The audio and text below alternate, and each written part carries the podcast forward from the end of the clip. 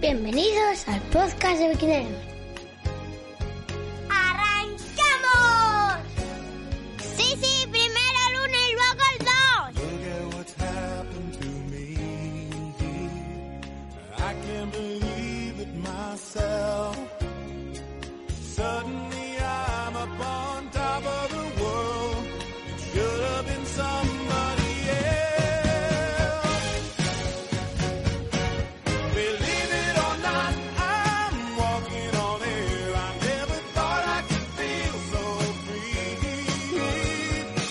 Bienvenidos al capítulo 5 de esta novena temporada, el capítulo de la Cape Epic, el capítulo de cómo los biquineros ven la Cape Epic y cómo los biquineros ven su vida, que nosotros la verdad que podemos ver y somos capaces de ver nuestra vida desde fuera, comentarla y también somos capaces de ver desde el sofá la Cape Epic y comentarla con dos cojonazos. ¿Qué tal, Jorge? Bien, bien, bien. Eh, oye, moló la Cape Epic, ¿eh? Estuvo guay. Es lo que llaman el Tour de Francia o el Giro de Italia, que mola más, ¿no? O incluso la Vuelta. De lo que es el mundo del mountain bike. Ocho etapas con un prólogo, eh, una más siete, digamos. El prólogo es un regalín. A ver, son 800 metros, pero son 20 kilómetros. Que eso, eso es lo que hacemos nosotros cuando realmente no tenemos mucho tiempo porque hay un Bermú de estos tempranos. La Cape la comentamos, hicimos un par de vídeos y tal, porque es una carrera muy mainstream, eh, se presta a ello, lo hemos hecho varios años y yo creo que los vídeos pues molan y la peña pues agradece esa información. Era información, no era opinión, era información. ¿eh? Ojo. Dios, biquineros informando. Dios. Right. Nunca visto. Lo que nunca he visto. La cosa, yo, mi vida, mi vida va muy mal. O sea, tengo muchos problemas. No da por una sección de vaya por Dios, pero podría, podría ser perfectamente. ¿Qué te pasa, Jorge? Porque esto empezó muy mal, muy mal. Mira qué canción pongo, ¿eh? ¡Vamos! ¡Vamos! A bailar, lunes por la mañana. Recordemos, recordemos. A mí me operaron en el año 2015, no, 2016, de una muñeca y una rodilla en tres semanas. Ipso facto apareció un despido y empezó mi calvario. Mi vida empezó a derrumbarse. Pa, pa, pa, pa. Un colega dijo, ¿por qué no abres un canal de YouTube? El cual abrí con Edu y todo fue a mejor. Empezó a aparecer ya esa pérdida de grasa, esa felicidad y todo empezó a ir de puta madre. Sí, señor, sí, señor. Unos años más tarde, eh, pasados tres años o así, pues ah, la rodilla, la muñeca perfecta, pero la rodilla parecía que no iba muy bien y tal. Y alguna vez me ha dado problemas. Bueno, pues hace cosa de, bueno, en julio, no hablando de la rodilla, hablando de la muñeca, me caí en la Asturias Bike Race. Y Caser, Caser Seguros, que es el responsable del seguro de la federación, me dio por el culo, pero bien. No sé, no sé cómo estará quedando esto, pero bueno, lo estamos, por lo menos lo, estoy- Yo lo digo mal, el otro día quedó bien, ¿eh? lo- yo lo estoy intentando, ¿vale? Pues me dio por el culo, pero, pero bien, porque dos meses han tardado en empezar a hacerme la fisioterapia, la cual me está haciendo una chavala que se llama Elena en la clínica Por Tu Salud, y muy, muy bien. Bueno, Bien por ti, Elena. bien. El otro día, por un azar divino, en mi rodilla soltó un líquido de la hostia. Y tuve que acabar yendo a urgencias. Em, ¿Qué es esto? ¿Qué pasa con mi rodilla? ¿Por qué cuando va todo de puta madre se me tuerce todo y me tocan los huevos? Bueno, acabé yendo en urgencias y estaba Pablo, un biquinero que lo atropellaron hace un tiempo en, en Gijón y estaba ahí de traumatólogo, me sacaron un poco de líquido, la verdad no estaba mal, no, estaba muy mal, me soltó un poco de líquido y hasta la articulación está bien, solo que la membrana sinovial mía pues no funciona bien y cuando sale de los cojones pues suelta líquido. Hay que decir que los días anteriores ni fui a correr, ni hice bici, ni nada, estuve currando la de Dios y esos días estuve tranquilo. Bueno, voy para casa y un par de días de descanso y la rodilla mejora y yo ya siento el picorcito y digo, venga, voy a nadar un poco y tal, con la niña que empezó el cursillo y me empieza a ir todo bien, empieza a ir todo de puta madre. Ay, amigo, pero, pero no, no, no, no, no las tengas todas contigo. La vida está hecha para sufrir. Ya lo dijo mi abuela. Venimos a este mundo a sufrir. Desde que nacemos hasta que nos morimos. Y la muerte, si tienes tan mala suerte como tengo yo, seguramente será dolorosa. Hay que ver qué mala suerte que ya completamente recuperado de puta madre, salgo el otro día con Ardisana y nos damos unos hachazos y tal, y vamos para Gozón y venga bici y carretera para arriba y para abajo, porque claro, como estoy yendo al fisioterapeuta, pues no puedo hacer mountain bike, porque me dice, oye, no fuerces y tal, algún día si quieres hacerte 5 kilometrinos para ver cómo va el pulgar y eso. La muñeca no es tanto, es el pulgar y el, y el otro dedo. Cuando lo de frenaste, frenaste, que me dijo Vane, pues pegué con dos dedos en el suelo. Entonces no puedo hacer mountain bike, pero salí en carretera, muy bien, la rodilla perfecta otra vez. Realmente esto de líquidos son un par de días. Así que todo de puta madre. Salimos y nos dimos unos hachazos que flipas. ¿Qué pasó? Que cuando llego a casa, como soy subnormal perdido, eh, ya hacía frío, porque ahora ya viene haciendo frío por las tardes. Eran las 7 o así. Y claro, pues Jorge es, un- es un subnormalín. Y llegué y me quité el maillot y me puse a limpiar la bici, a recoger las cosas por el garaje, por el nuevo setting. Y me dio una lumbalgia. ¡Bravo! Ese señor mayor. ¡Vamos! Ese señor mayor con esas, lum- esas lumbares hechas mierda. Cago en la puta. Así que estoy ahora mismo con la, con la manta eléctrica postrado aquí, como Ramón San Pedro, esperando que llegue la eutanasia, que yo no sé si lo tienen que hacer ya legal o no, pero yo es que ya la estoy pidiendo. Pero es que ya dentro del puto caos, ahora que estamos grabando el podcast, cinco minutos antes de empezar el podcast, tuve un cortocircuito en el baño. y casi echa mi gas y mi casa arder. Make me feel. Así que no tengo luz en el baño ni en el cuarto de atrás. Pero soy feliz porque tengo la mejor empanada del mundo que la trajo mi mujer esta mañana después de, la ni- de llevar a la niña al cole. Y está cojonuda, es de atún con tomate solís, lo más básico del mundo. ¿Y qué? Está rica. De hojaldre, que es la buena, ¿eh? Dios, chaval. Así que, así que este es, este, este es mi lunes. ¿Qué, qué- qué te parece? Bueno, bien, bien, bien, bien, bien. eh, nada, lo bueno de toda esta historia es que de aquí a mejor. Es verdad. Es así, Jorge. Es verdad. Pero así no vamos a la Cape, ¿eh? Mucho, muchos habló. Voy a quitar la música esta de Sylvester ya, porque me. Alargué, vaya pedazo de canción. Esta es la que bailaba eh, el Dandy en Roma Criminal, ¿eh? Hostia, vaya pedazo de serie. Vaya pedazo de serie. El- estaba ahí el, el Primera Liban. temporada guapa. El libanés, ¿eh? Joder, qué bueno.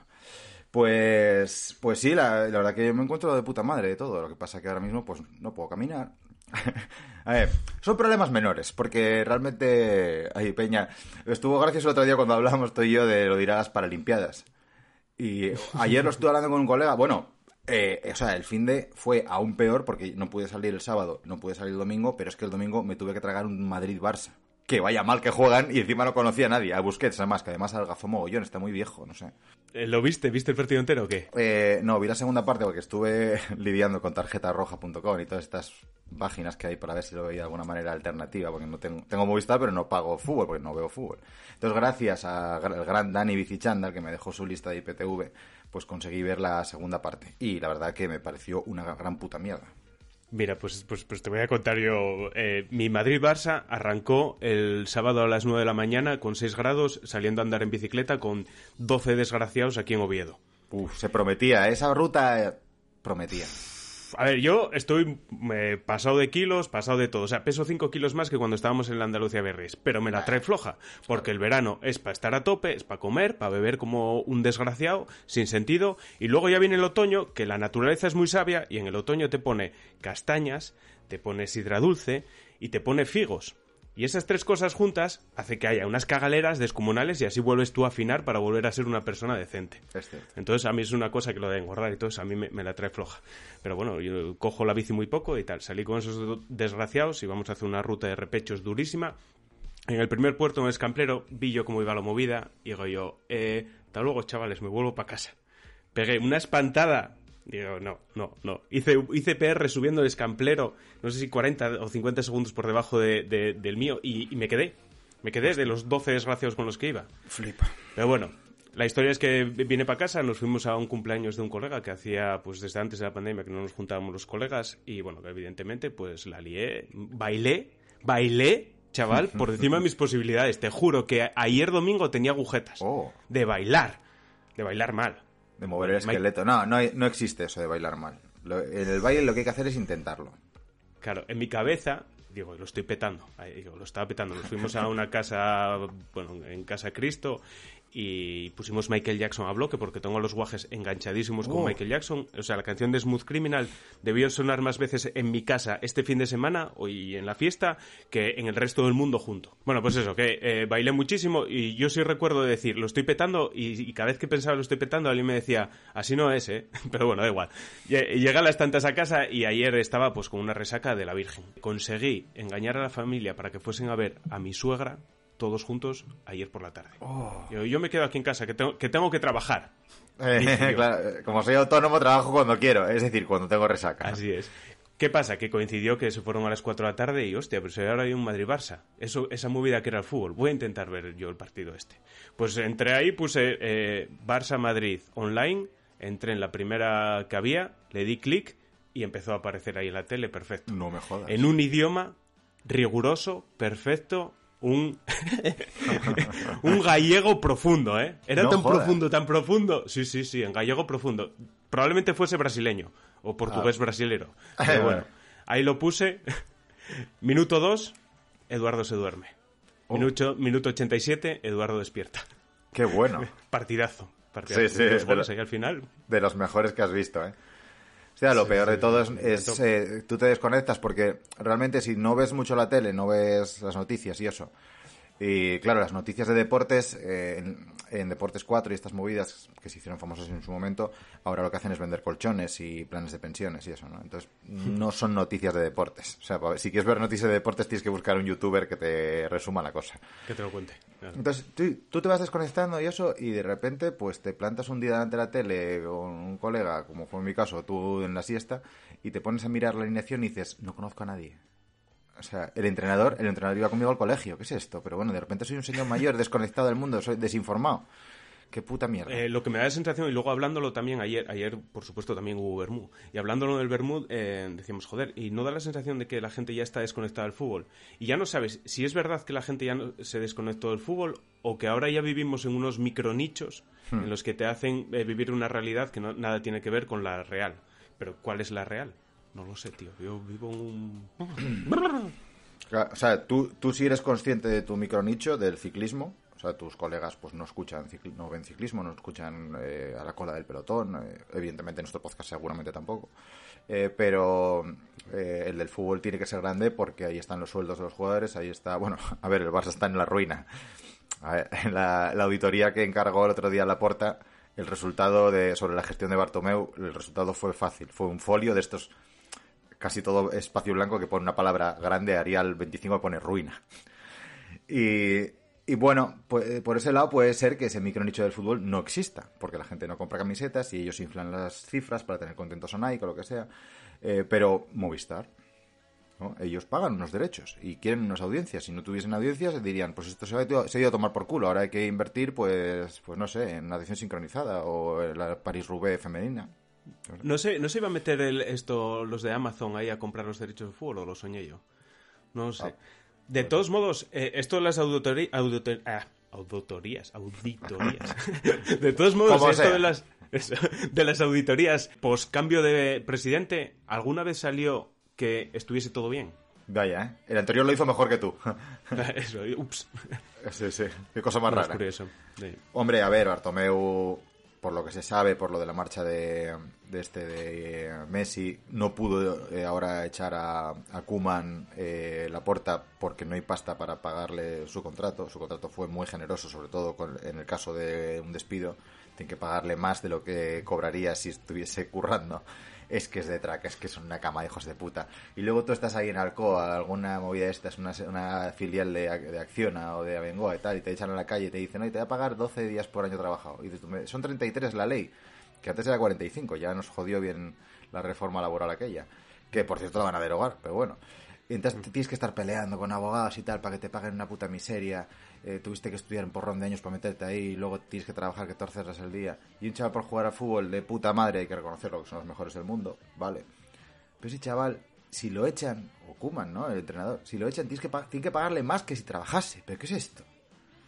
No me jodas. Algo no, algo no funciona bien. Algo no funciona, pero bueno. Eh, podemos empezar con las noticias porque también tenemos despidos. Te- tenemos despidos que comentar. Sí, señor. Nuestro querido Arrieta. ¿Qué pasó con Arrieta? Sí, pues a Rieta le han dicho que, que tragarí. ¿eh? Eh, se ve que mm, se filtró esta noticia antes de que el propio Arrieta la conociese, que es muy habitual eh, en grandes multinacionales españolas, como puede ser Telefónica de España. Y, y claro, ya en la vuelta pues le dieron un poco por el culo, le dieron más protagonismo a Pachivila, que es el director de rendimiento, con lo cual él tiene que saber más que Arrieta. Pero bueno, a lo mejor de dirección de carrera no, pero, pero bueno, pues le han dicho que, que hasta luego. Y, Arrieta lo cojonudo es que lleva 23 años en el equipo. Estoy mirando, ¿eh? Cuidado, ¿eh? Sí, sí, de- de- desde el Como 93 ciclista, como ciclista. Sí, luego estuvo unos años parado, del 5 al 11 pues estaría formándose lo que sea, y luego del 11 hasta acá de, de técnico. Eh, dar la patada de esa manera ahora... uf, Hombre, No. las maneras ya sabemos que son las maneras de Movistar, ¿eh? Pero de todos modos, eh, eh, viendo, joder, el Netflix, sobre todo la primera temporada, cuando metieron ahí a Pachivila, ya se veía ahí en plan que Pachivila estaba ahí y decía, es que las cosas no se hacen así, está, que es que está todo mal. Y ahí había eh, carretados de mierda encubiertos hacia Arrieta, ¿eh? Se leían, se leían ahí entre líneas. Y bueno, pues ahora mira, ahora la, la curiosidad. Que por cierto, es verdad, eso no, no, no lo comentamos. Ah, bueno, claro, es que no se vio todavía el vídeo de Verona. Bueno, no sé si en el vídeo de Verona sale. Bueno, dejarme en paz. La historia es que hablamos con Verona, y yo no sé si fue grabando o después de grabar, y hablábamos de lo, de lo del Netflix y tal. Y decía que ellos no ven nada hasta que sale. O sea, a la vez que nosotros lo vemos, ellos lo ven también. Entonces muchas veces se quedan así un poco como, "Uf, a ver, a ver qué va a pasar. Claro. Y, y yo entiendo que también le pasará, pues eso, a Pachivila o, o esa- esas pullitas ahí que se leían entre, entre líneas, pues eh, no hay manera de, de, de arreglarlos o decir, oye, quítame esto y pon esto otro. Pero bueno. Bueno, tú vendes tus derechos de todo, ¿no? De que te van siguiendo a lo largo de casi toda la temporada, casi todos los jugadores, eh, corredores y, bueno, ellos que monten lo que quieran, al final pagan una pasta y viene, les viene bien. Esto ya lo hablamos eh, tanto varias veces aquí en el podcast como con Verona en el vídeo que vais a ver esta semana.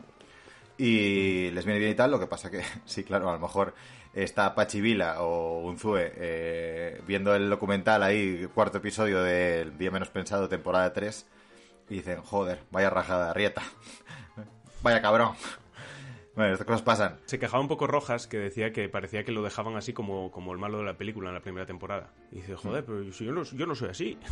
Es un pedazo de pan, es un pedazo de pan. Sí. Pues Arrieta se ve que le ha soltado aquí, encontré una noticia aquí de El Diario de Navarra, que está indicando que, eh, bueno, que él valora iniciar acciones legales contra el Movistar. ¿eh?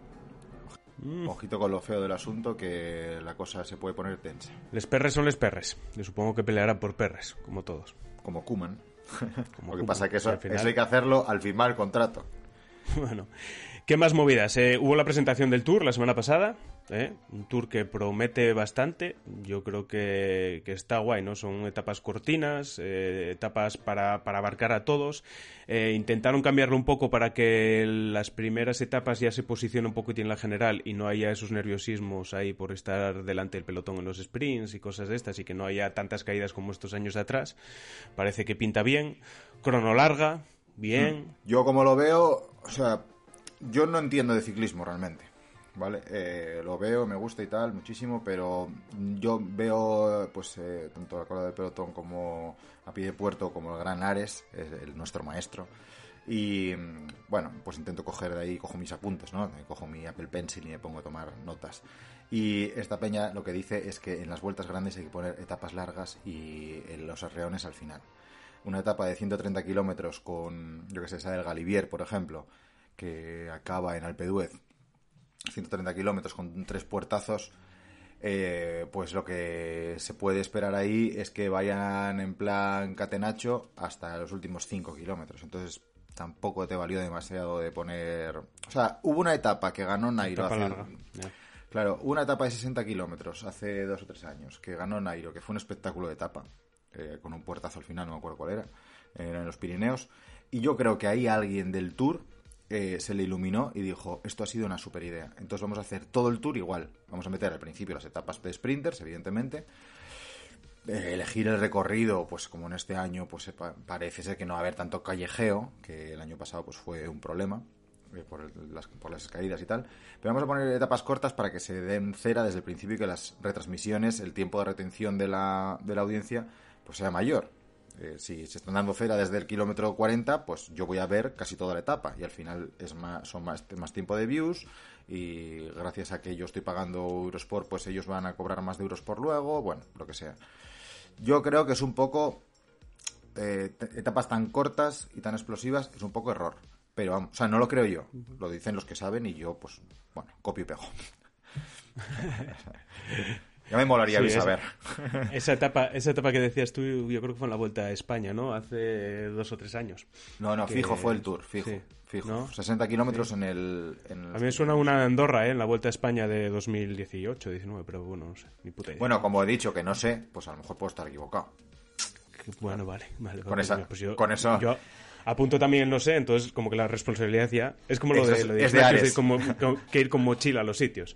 Es que yo llevo una mochila y así puedo decir barbaridades. Y si me colé y metí la pata, es que yo vengo de paso. Eso vengo es. con la mochila para ir a algún sitio, que es el importante, ¿verdad? Vaya genio, vaya genio. Eso es buenísima, es buenísima esa. Y nada, eso, lo del tour me llamó la atención el otro día unas declaraciones de Nairo que dijo que, que este año que sí, que se iba a preparar, eh, iba a centrar todo para el tour. A, a tope, Nairo, ¿eh? Que sí, Nosotros que sí, creemos joder. en ti. Di que sí. Este es tu año, Nairo. Cago en la leche. Que nadie diga al contrario, ¿eh? Eh, a todos los eh, ultras nazis, podemos decir incluso, eh, pronairos colombianos, quería mandaros un saludo muy fuerte y un abrazo.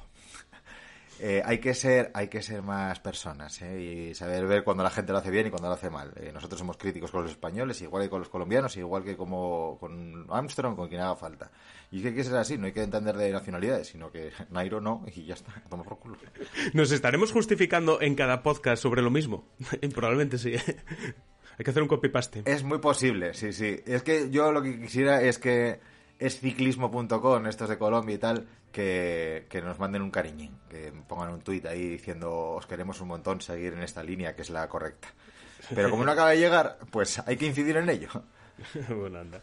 Está bien, ¿qué más movidas hubo estos días? Hubo el campeonato de mundo de Punt Track. Y no se toma por culo. También, también de Punt Track, de todo. Es, eh, bueno, era la segunda edición, ¿eh? ¿Pero para qué? Punt Track. Cojones, Ya. cojones. Además, es cuando sea el campeonato del mundo irá por el pan en mi calle, se van a cagar. Sí, sí.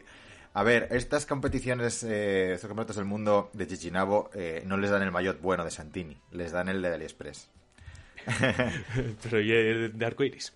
Es de arcoiris, es cierto, pero también me lo puedo comprar yo, ¿eh? Y decir, soy el campeón del mundo, que hay un prado al lado de mi casa que me lo subo yo el mejor. Y nada, es que no, el, el, el come ese solo lo tienes tú porque solo pasaste tú por allí. Digo, bueno, soy campeón del mundo. Y tú no. Es que es mi prao.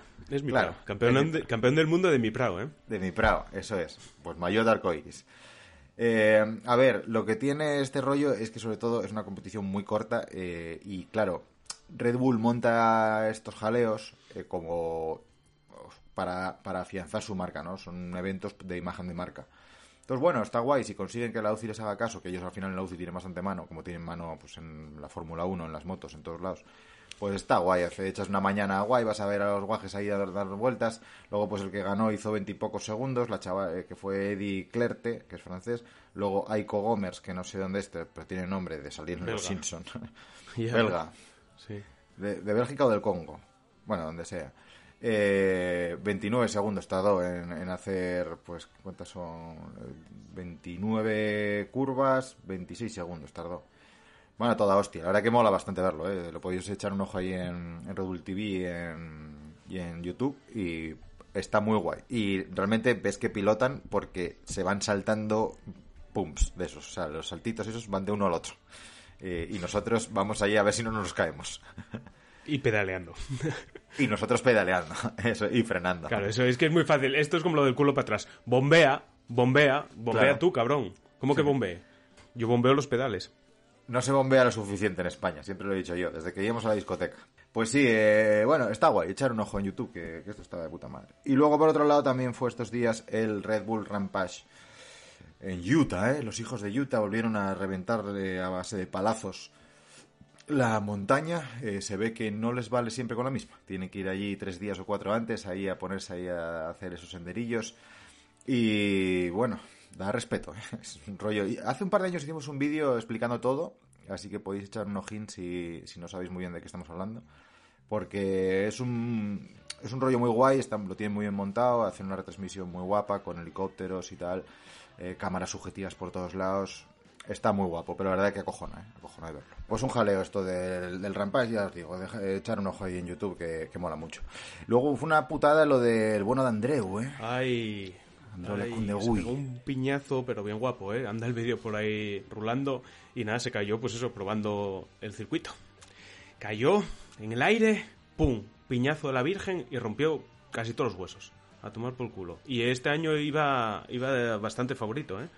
Eh, así que nada, al médico, a que le curen, a que le peguen y mientras tanto, pues Brandon Semenuk por cuarto año, eh, no consecutivo, es el segundo consecutivo, creo que es el- la primera persona que lo consigue, pues ganó, ganó su cuarto mundial. Vaya tío, ¿eh? A Brandon Semenuk, eh, en un proyecto que hice eh, cuando estudié lo de marketing, eh, lo contrataba yo para MMR, un MMR ficticio, para, para que promocionase las bicis enduro. ¿Tiene bicis enduro MMR? Es que igual no.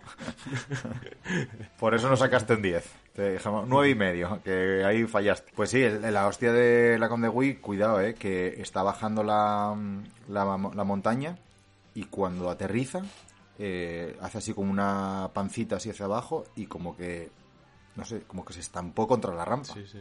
O sea, el fogón fue tremendo. ¿eh? Y bueno, estos chavales, eh, la verdad que son de, de otra pasta y habla de los... Bueno, él decía en unas declaraciones que lo peor no había sido ro- romper todos los huesos, sino el hecho de no poder seguir ahí con lo suyo, ¿no? Con, con la competición y tal. Una putada. Este, la, eh, la tiene un vídeo, creo que en YouTube, creo que es de Red Bull TV, en el que explican un poquitín lo que montó en su casa. Montó ahí una especie de, bueno, circuito de rampas y esas historias. Y tiene ahí chavales, eh, pues estos que, chavales así un poco de hogares así desfavorecidos, muy humildes, de exclusión social y tal, y los mete allí con bicis a dar saltos y eso, y, y bueno, pues está guay, es una iniciativa así un poco solidaria, haciendo barrio y eso, y como él tiene pasta y tiene medios y tiene patrocinadores y tal, pues les consigue bicis, les consigue, no sé, las armaduras esas que se ponen y los cascos de motocross. La puta, pero que, que les ponga un deporte un poco más afable, una oca, un parchís. Por los chavales ahí van a- salen de la mierda para matarse. Ya, ya, o sea, papá, caí con la bicicleta dando un salto de 30 metros. Eh, ven aquí que te voy a dar yo otra hostia. De esta sí que te pongo a, a montar en bicicleta. Ay, Dios. La verdad que vaya huevazos que tiene, ¿eh? Eso hay que decirlo que, bueno, llevan desde muy chavales, entonces para ellos el tema de volar a lo mejor no, no es tan extraordinario como sería para nosotros, pero vamos, yo de saltar tres escaleras y, y decir, se paralizó el tiempo mientras que estoy bajando. O sea, en plan Minority Report. Pues sí, ¿y qué más? Movidas. Ahora movidas biquineras, es verdad. Chavales, por fin, meses después, estamos moviendo la maquinaria, todo está bien engranado para montar nuestra Trifox. Por fin. Hostia, no llegaba el día, no llegaba el día. Ya hemos comprado un montón de cosas. Hemos caído un poco en el mainstream, puede ser, puede ser, pero bueno, aquí lo vamos a dejar. Cada uno que se haga sus cábalas mentales, porque, mm, bueno, yo creo que están bien, están, están, han sido buenas compras. Mire- Hay cosas de segunda mano y hay cosas nuevas. Mira, yo todavía lo, lo hablaba ayer. A mí me jode mucho la situación en la que estamos porque eh, yo por lo menos la bici la estamos montando un poco distinta. Eh, la estoy montando con lo que hay. O sea, me refiero, eh, te pones a buscar ahí de primera mano, de segunda mano y, y hay muy poco de, de todo. Entonces al final lo montas pues con las cosas que hay, pues lo mejor que puedes. Pero me hubiese gustado montarla en otra situación en la que tú de verdad escoges y dices tú, pues quiero montarla así, así y así. Pero ahora mismo no, no lo estamos montando, o yo por lo menos no la estoy montando como a mí me hubiese gustado montarla. Pero bueno, eh, yo tengo ya comprado el grupo, que por cierto lo compré por Wallapop, no, no voy a contar mucho más. Eh, espero que cuando me llegue no me llegue un ladrillo, porque lo pagué fuera del Wallapop. Oh, Ya lo contaremos, sí. Bueno, eh, en- a, este, a este respecto, con el tema de las. eh, de esto del, de las Trifox, eh, hubo un jaleo cojonudo que fue lo del pedalier. ¿Pero por qué?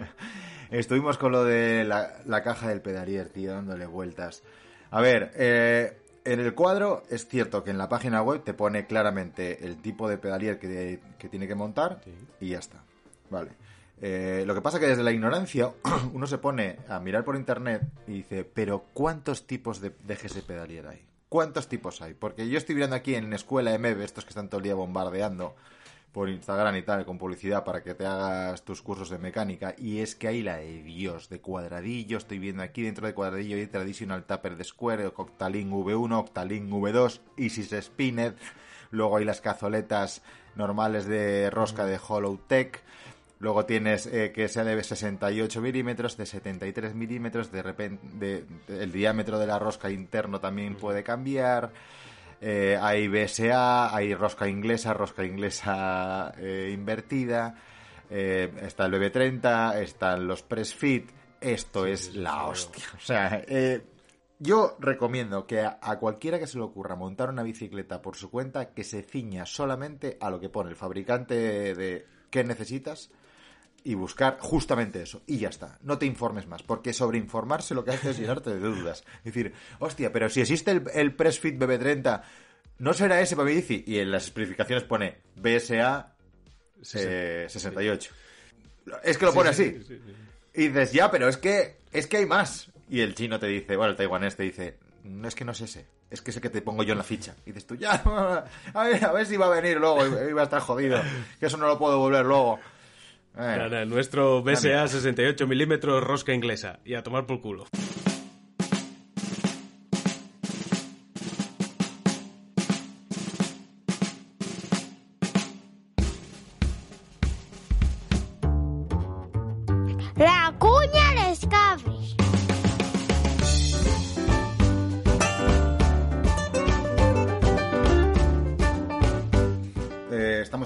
Antigua sección de los anuncios, molaba más antes, realmente hemos perdido la esencia.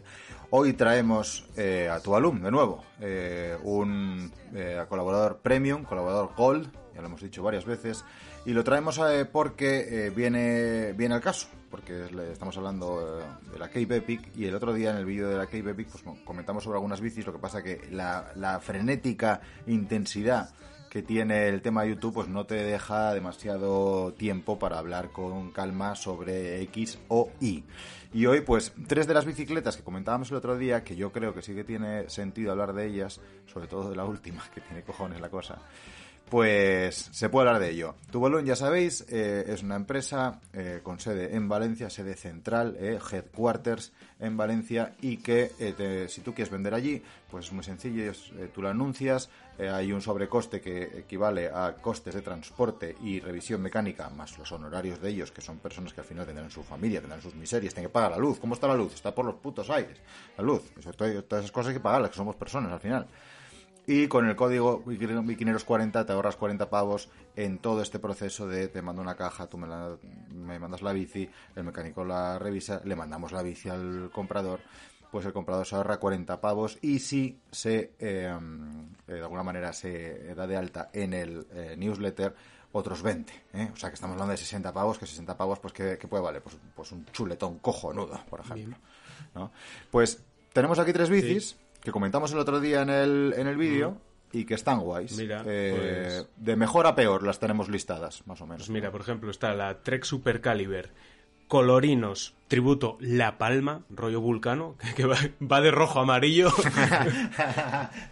es una Super Caliber de 2021, Super Caliber, bici elegante, elegante, elegante, junto con la Lux y con la Spark, mm, puede que de las más elegantes. 2021, nueva, en la horquilla Reva, montada en NX y por un precio de 3.700 pavos. Es Trek, amigos. Aquí el precio va hilado con la marca. Claro. Es lo que hay, pero está bastante guapa la bici, ¿eh? Es que son muy caras las Treks, tío. Mm. Y el, el precio está bien. Para el modelo que es, ese modelo está en 4.700, o sí. Sí. O sea que, a ver, es un, es un rabazo de la Virgen, pero es que, es- que está muy caro. Luego tenemos, en relación calidad-precio, pues como suele ser habitual, pues eh, Canyon, eh, hay una Lux ahí 2021, pone usado, yo no le veo el uso por ningún lado, lo habrá hecho el anillo ciclista de Madrid, o no me digas, bueno, parece Barcelona esto. Pero bueno, eh, Lux eh, 2021, 4.000 pavos con XX1 Eagle. Viene con una Rock Sox Seed Deluxe Select, que, ojito, estaba de puta madre, es la que tenemos nosotros. Joder. Eh, ruedas de carbono, eh, 1501 XRC de T-Swiss. Eh, vamos, esto es un puto bicicletón. Es que estamos hablando que son 400 euros más que la anterior y viene montada pues tope gama. Que cuidado, ¿eh? ¿Y qué más? Y tenemos aquí también una Specialized de 2019 con NX. El cambio, el plato creo que es de 32, no necesitas 34. Tú no eres capaz de mover 34, así que no te flipes, con el 32 vas a ir mejor, eh, querido oyente. Y Roxy Reva, 2.000 eurinos. Estamos hablando de aluminio. Es que Specialized también es muy caro. Es que aluminio... Hostia, no había visto aluminio. Claro, eh, aluminio y reba Es que, colega, y 11 velocidades, 2.200 pavos, le costó 2.900, vale, tiene dos años. Pero claro, es que es que es Specialized. Y las Epic son muy caras, eh, pues lo mismo que la Super Caliber. Bueno, si te has eh, encaprichado con ella, pues mira, aquí tienes una de 2.200 euros, tienes una bici que parece que también está bastante cuidada y, está guay, la verdad que está bien. Si te vas a carbono, pues te vas al doble de pasta en este modelo. Sí, sí. A ver, estos precios eh, es el precio que marca el comprador. Aquí, amigo mío, puede usted regatear. Puede usted decirle, venga, 2.000, y que igual lo convences. De todos modos, todos el- los enlaces de estas bicicletas os los dejamos aquí en la descripción por si queréis entrar a cotillear y, y hacerle ahí una ofertina. Dices, mira, pues a cambio te envío yo desde aquí, desde Asturias, un, un, un Esfaberriques con compango bueno. pack, ¿vale? un pack de ballena de esos. Sí. Bueno, se puede hacer amigos también por las redes sociales, ¿eh? No es todo haterismo. Tú, en una transacción de una bicicleta puedes encontrar el amor. Pasarte a la otra acera, a lo mejor. Bueno, eso cada cual que lo valore. Pues lo dicho, eh, tu balón, como siempre, ya lo sabéis que con 40 pavos de descuento más los otros 20, pues 60 euros que al final vienen muy bien y tenéis bicis a cascoporro. Y además, como no las hay nuevas, pues de segunda mano puedes encontrar chollinos.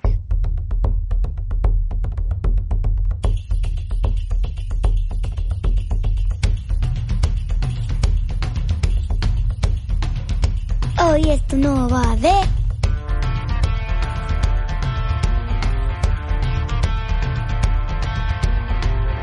Bueno, Vicky, nada, hoy, hoy traemos un, un tema muy guay, traemos una gente, gente de calidad. Es, es que hay viquineros de todo tipo. Hay, hay viquineros pusharra, viquineros que no van ni para tomar por culo, y hay viquineros de los buenos.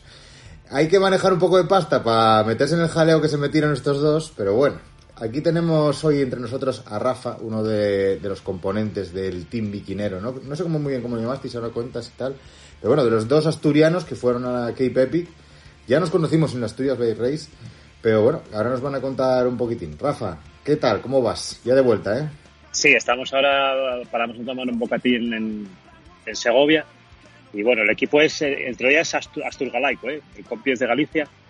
Y bueno, nos llamamos RACE 2.0 porque hicimos la eh, este año la Colina Triste y este y ahora bueno nos animamos a hacer la Cape Epic que bueno estábamos apuntados desde hace año y medio pero bueno hasta ahora no llegó y bueno el RACE es de Rafa y de Cerso Bueno, bien, bien, bien. A ver, para darnos un poco de contexto y para que la gente se pueda ubicar, eh, vosotros estáis de andar mucho, estáis de andar poco, bueno, ya si hicisteis Colina Triste y acabasteis, entiendo que, que bastante andáis. Eh, para un globero, ¿en qué nivel estáis? Y, y a ver si eso es asequible o no. Bueno, eh, nosotros andamos mucho en el sentido de que hacemos muchas cosas. Eh, yo la semana antes, por ejemplo, hacemos dos triatlón y más cosas. La semana antes eh, fui campeón de Asturias de triatlón eh, olímpico. A, toma- a tomar por culo, a tomar por culo, viquinero. Todo el mundo en su sitio ya. de media distancia. Entonces, bueno, kilómetros tenemos hechos un huevo, eso es verdad. O sea, no sé, yo a lo mejor eh, del orden de, de, de bici igual a entre 15.000 y 20.000 al año sí caen. Me y después en carrera, a pie, pues caerán mm, 2.000 o 3.000 kilómetros y natación, pues eh, 600.000 metros, una cosa A así. ver, a ver, a ver. Horas a la semana. Yo, la calidad, bueno, el esfuerzo se mide en horas a la semana. ¿Cuántas horas a la semana de deporte haces que no sea pasear al perro? Bueno, yo eh, entre 15 y 20 horas aproximadamente es lo que... Bueno, pues nada, pues nada. A ver, hasta aquí. a ver, eh, bueno, pues nada, hasta luego, Rafa, somos especies distintas. A ver, cualquier, todos los que estáis escuchando esto, el 90% o el 98% no sois como Rafa, sois más como nosotros. Eh, admiremos a Rafa, ¿vale? En vez de coger un poco de manía, que a lo mejor es lo que pide ahora mismo.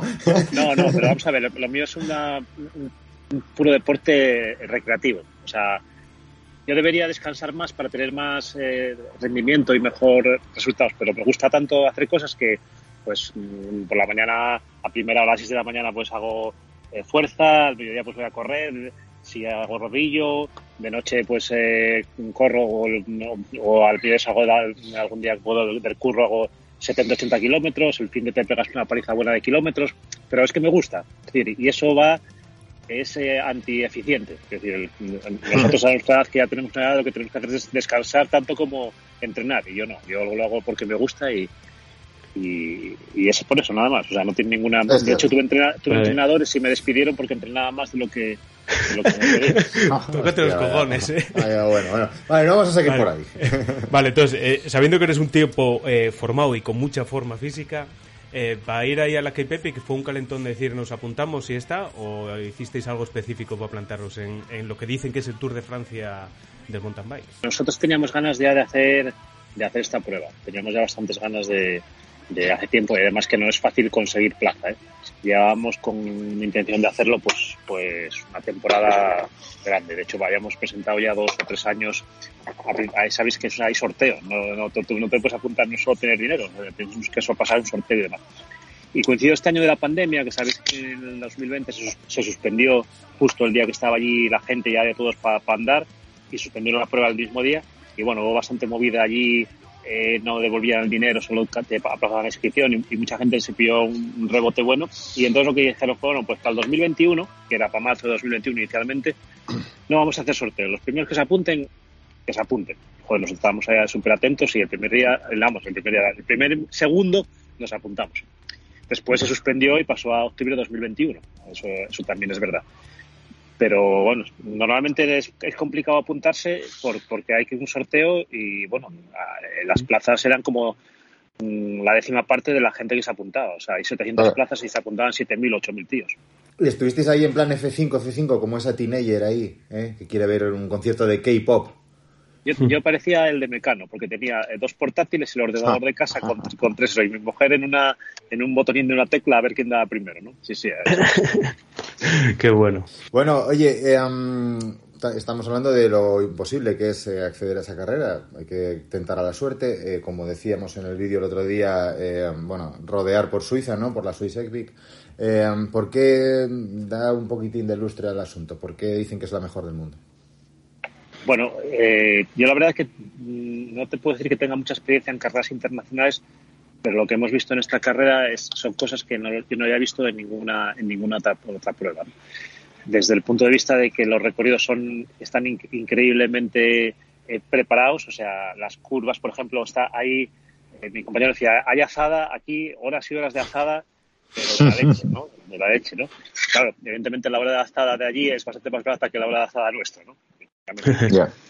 Eh, después son pruebas largas, es decir, no es fácil meterse siete días, no, no digo, digo, no es fácil a nivel personal, sino no es fácil de preparar recorridos de, de entre 90 y 100 kilómetros todos los días, que además pasan, tienen toda la variedad existente de, de terreno. Tenías subidas muy duras, subidas largas, subidas cortas, bajadas eh, trialeras. En la etapa 2 había una bajada larguísima de piedra muy estrecha de, de 14 kilómetros que, que te machacaba las manos. Yo, de hecho, de unas ampollas ese día mm, terribles. Luego después había sendero de, de- todos los tipos, de tierra, de piedras, eh, un montón de pasarelas, por ejemplo, preparadas que te daban bastante, bastante miedo, porque eran pasarelas de- de madera, pues de, bueno, de, de me- de medio metro de ancho y sin nada a los lados. Bueno, sí, a los lados sí, había algo a los lados, el precipicio. Es lo que había a los lados. Entonces, bueno, de hecho, a uno le tuvieron que sacar en helicóptero porque cayó y tal. Y bueno, después había otros, otros pasos que, que iban por la ladera, que ibas, digamos, en la típica sende- senderuco que estaba en, en- justo en la ladera en, en inclinado y abajo el precipicio, que yo ahí, en, en la segunda etapa, por ejemplo, que era un sendero de unos 3 kilómetros, ahí me, me bloqueé totalmente porque pensé que me iba, que me iba abajo. Y, Ojo, sí, sí, claro. Claro. y bueno, uno cayó, digo, si uno le, le vi ahí abajo el, el y después, bueno, también había bajadas rápidas, eh, gente que arriesgaba quizá en exceso, hu- hubo muchas caídas feas, eh, el fuera de control de no ir en pareja también era importante porque había como cinco o seis puntos de paso que no se veían en ningún sitio, pero que tú tienes que pasar en- con menos de 10 segundos por pareja y tú solo, solo veías cuando eran como las típicas líneas estas que hay en las carreteras que van controlando el número de vehículos, así. Estabas encima, igual en una bajada de la hostia, una subida, y entonces, bueno, tienes que tener mucha precaución de no separarte del compañero porque, bueno, es, es muy difícil que los dos anden lo mismo, ¿no? Entonces, Ya. habías, eh, tienes que, que ir con una pareja muy, muy equilibrada y que tenga paciencia de aguantarte a, a ti y aguantarte a él. Es decir, es la carrera que no es... Yo no, no lo recomendaría a nadie, estoy con la mujer aquí. Bueno, Hostia. separarte, sí. Ahí hay divorcio seguro. Hostia, Edu, eh, ¿dónde fue, tío? No sé si fue en la, en la Tres Lunas, ¿no? Que, que empezamos a bajar un monte y había la línea esta de, de eso para medir si la, se- la pareja muy separada y tuve que meter un derrape de la Virgen, ¿no te acuerdas? Sí, pero no, fue en Galicia, me suena, ¿eh? No sé, cuatro picos, igual puede que, ser. hostia, pues vaya No sé. flash que me acaba de- Pero- sí, sí. Eso, estabas hablando ahora de, de que no puede haber un, gap muy grande entre, entre las parejas. Y luego lo que es el corte de, la etapa, porque entiendo que no te dejarán hacer una etapa en 15 horas. No, vamos a ver, los cortes eh, pensábamos que nos iba a costar más porque eran eh, sobre 8 horas, una cosa así, para etapas de 100 kilómetros, ¿no? Entonces, bueno, la verdad que llegamos holgados, ¿eh? porque llegábamos en 6 horas, 6 horas y algo y demás. Pensábamos que nos iba a llevar más, pero bueno, teníamos un poco de miedo. pero Hubo gente fuera de control, ¿eh? También es verdad que hubo gente que se había fuera de control. Y de hecho, eh, cuando llegas allá a meta, eh, te van cantando el, el tiempo que falta para fuera de control, ¿no? Eh, Entonces hay una, una- como una cuenta final ahí con Europe y tal. Y bueno, pues el, el último día pues llegaron unos paisanos ahí pues con cinco segundos. Con cinco segundos quedaron fuera y, les echaron, y les echaron fuera y te de la K-Pepi, ¿no? Pero bueno, es una Claro. putada. Quedaron fuera. Claro, claro, tío. Ah, que les den Pero, por culo, por- joder, cinco Las segundos. normas son las normas. Que, les- que las normas que se las follen, joder, 5 segundos, tío. Ya, hombre, al ponerlos, al ponerlas ellos, eso, eso sí. Lo que sí es cierto es que es una carrera que, que ellos, yo creo, ¿eh? que quieren evitar que sea excesivamente popular. ¿no? No, no estoy aquí diciendo que yo- nosotros seamos ningunos profesionales, ni mucho menos, pero no que se apunte cualquier decir, ah, voy a hacer la K-Pepic, ¿no? Y, la- Ya. y he hecho el día haciendo la prueba. Hostia, no, no, no, va- no vayas porque yo, aun, aun teniendo horas de entreno, el otro día lo comentaba con los, con los amigos y decía, si sé, si sé que es tan dura y tan exigente mm, técnicamente, eh, igual no vengo, ¿eh? igual no vengo porque es una pasada de la Virgen. No lo parece tanto, parece que son momentos puntuales, pero en general en la retransmisión eh, es cierto que los que van eh, grabando van regalados, pero bueno, parece bastante rodador, quitando puntos concretos, ¿no? Bajadas y subidas concretas, pero Que ten en cuenta que en 100 kilómetros de prueba igual tienes un- unos 40 kilómetros rodadores, pero 20 kilómetros técnicos. Ya, bueno, sí, que te van por el culo. sí. Entonces, bueno, es mucha, es mucha, hay mucha, mucho tramo para meter todo. Y además, mm, eh, se pasa, sabéis que son tres sedes más o menos, o son tres valles diferentes diferentes de Sudáfrica, de Sudáfrica, y en cada uno tiene su particularidad, su tipo de terreno diferente, eh, más pedregoso, eh, Ah. más tipo arcilloso, otro es pu- puro barro, eh, bueno, entonces eso que vas, eh, digamos, eh, mm, también va cambiando un poco las condiciones técnicas, que no, no es lo mismo decir, "Ah, pues son dos trialeras iguales. No, no, porque había unas, mm, la segunda etapa y la, primera, por ejemplo, eran unas zonas con, de esta típica piedra eh, grande, plana, pero que después de repente tenías unas caídas de, de un metro de, de saltos en, en las bajadas, ¿sabes? Que te, que te iba la rueda. a- a- a, Edu, a- Edu ya está, ya está sudando. Es que, eh, eh, Jorge, estas son las que nos atrapan a nosotros. Son las que dicen, Sí. ven para acá. Sí, sí, sí, la bici correr, te lo pone ahí eh, con tiza escrito en la piedra. Y después, bueno, me preguntabais por el, por el hecho diferencial de la carrera. Y la carrera tiene unos un montón de detalles que, que, que- te alucinan. ¿no? Llegas, tú llegas allí, según llegas, te coge un tío la bici y te la lleva y te la lava y tal, ¿no? Pero los avituallamientos, por ejemplo, tienes los típicos avituallamientos en los que tienes pues geles eh, de, mucha calidad, barritas, una bebida isotónica eh, y una bebida con glutamina y tal. Eso digamos que es lo normal. Y después tienes el avituallamiento eh, específico o digamos o, o típico, ¿no? Entonces tienes en cada eh, vasitos individuales que tienes plátano, dátiles, eh, Mal, eh, ya, ahí mal, ya. ara- arándanos, bizcocho de mm, plum cakes, eh, patata cocida, Garbanzos, garbanzos con callos no tienen, ¿no? una especie de No le- núcleo que hay típico. No y también además tienes, tienes, tienes una zona en la que hay unas tres o cuatro puestos que te limpian las gafas, por ejemplo, dejas ahí las gafas y te las limpian para que las tengas tal. Hay dos o tres en Joder. que te engrasan continuamente la bici, o sea, tú dejas allí. Limpia gafas. y- Limpia gafas, tío.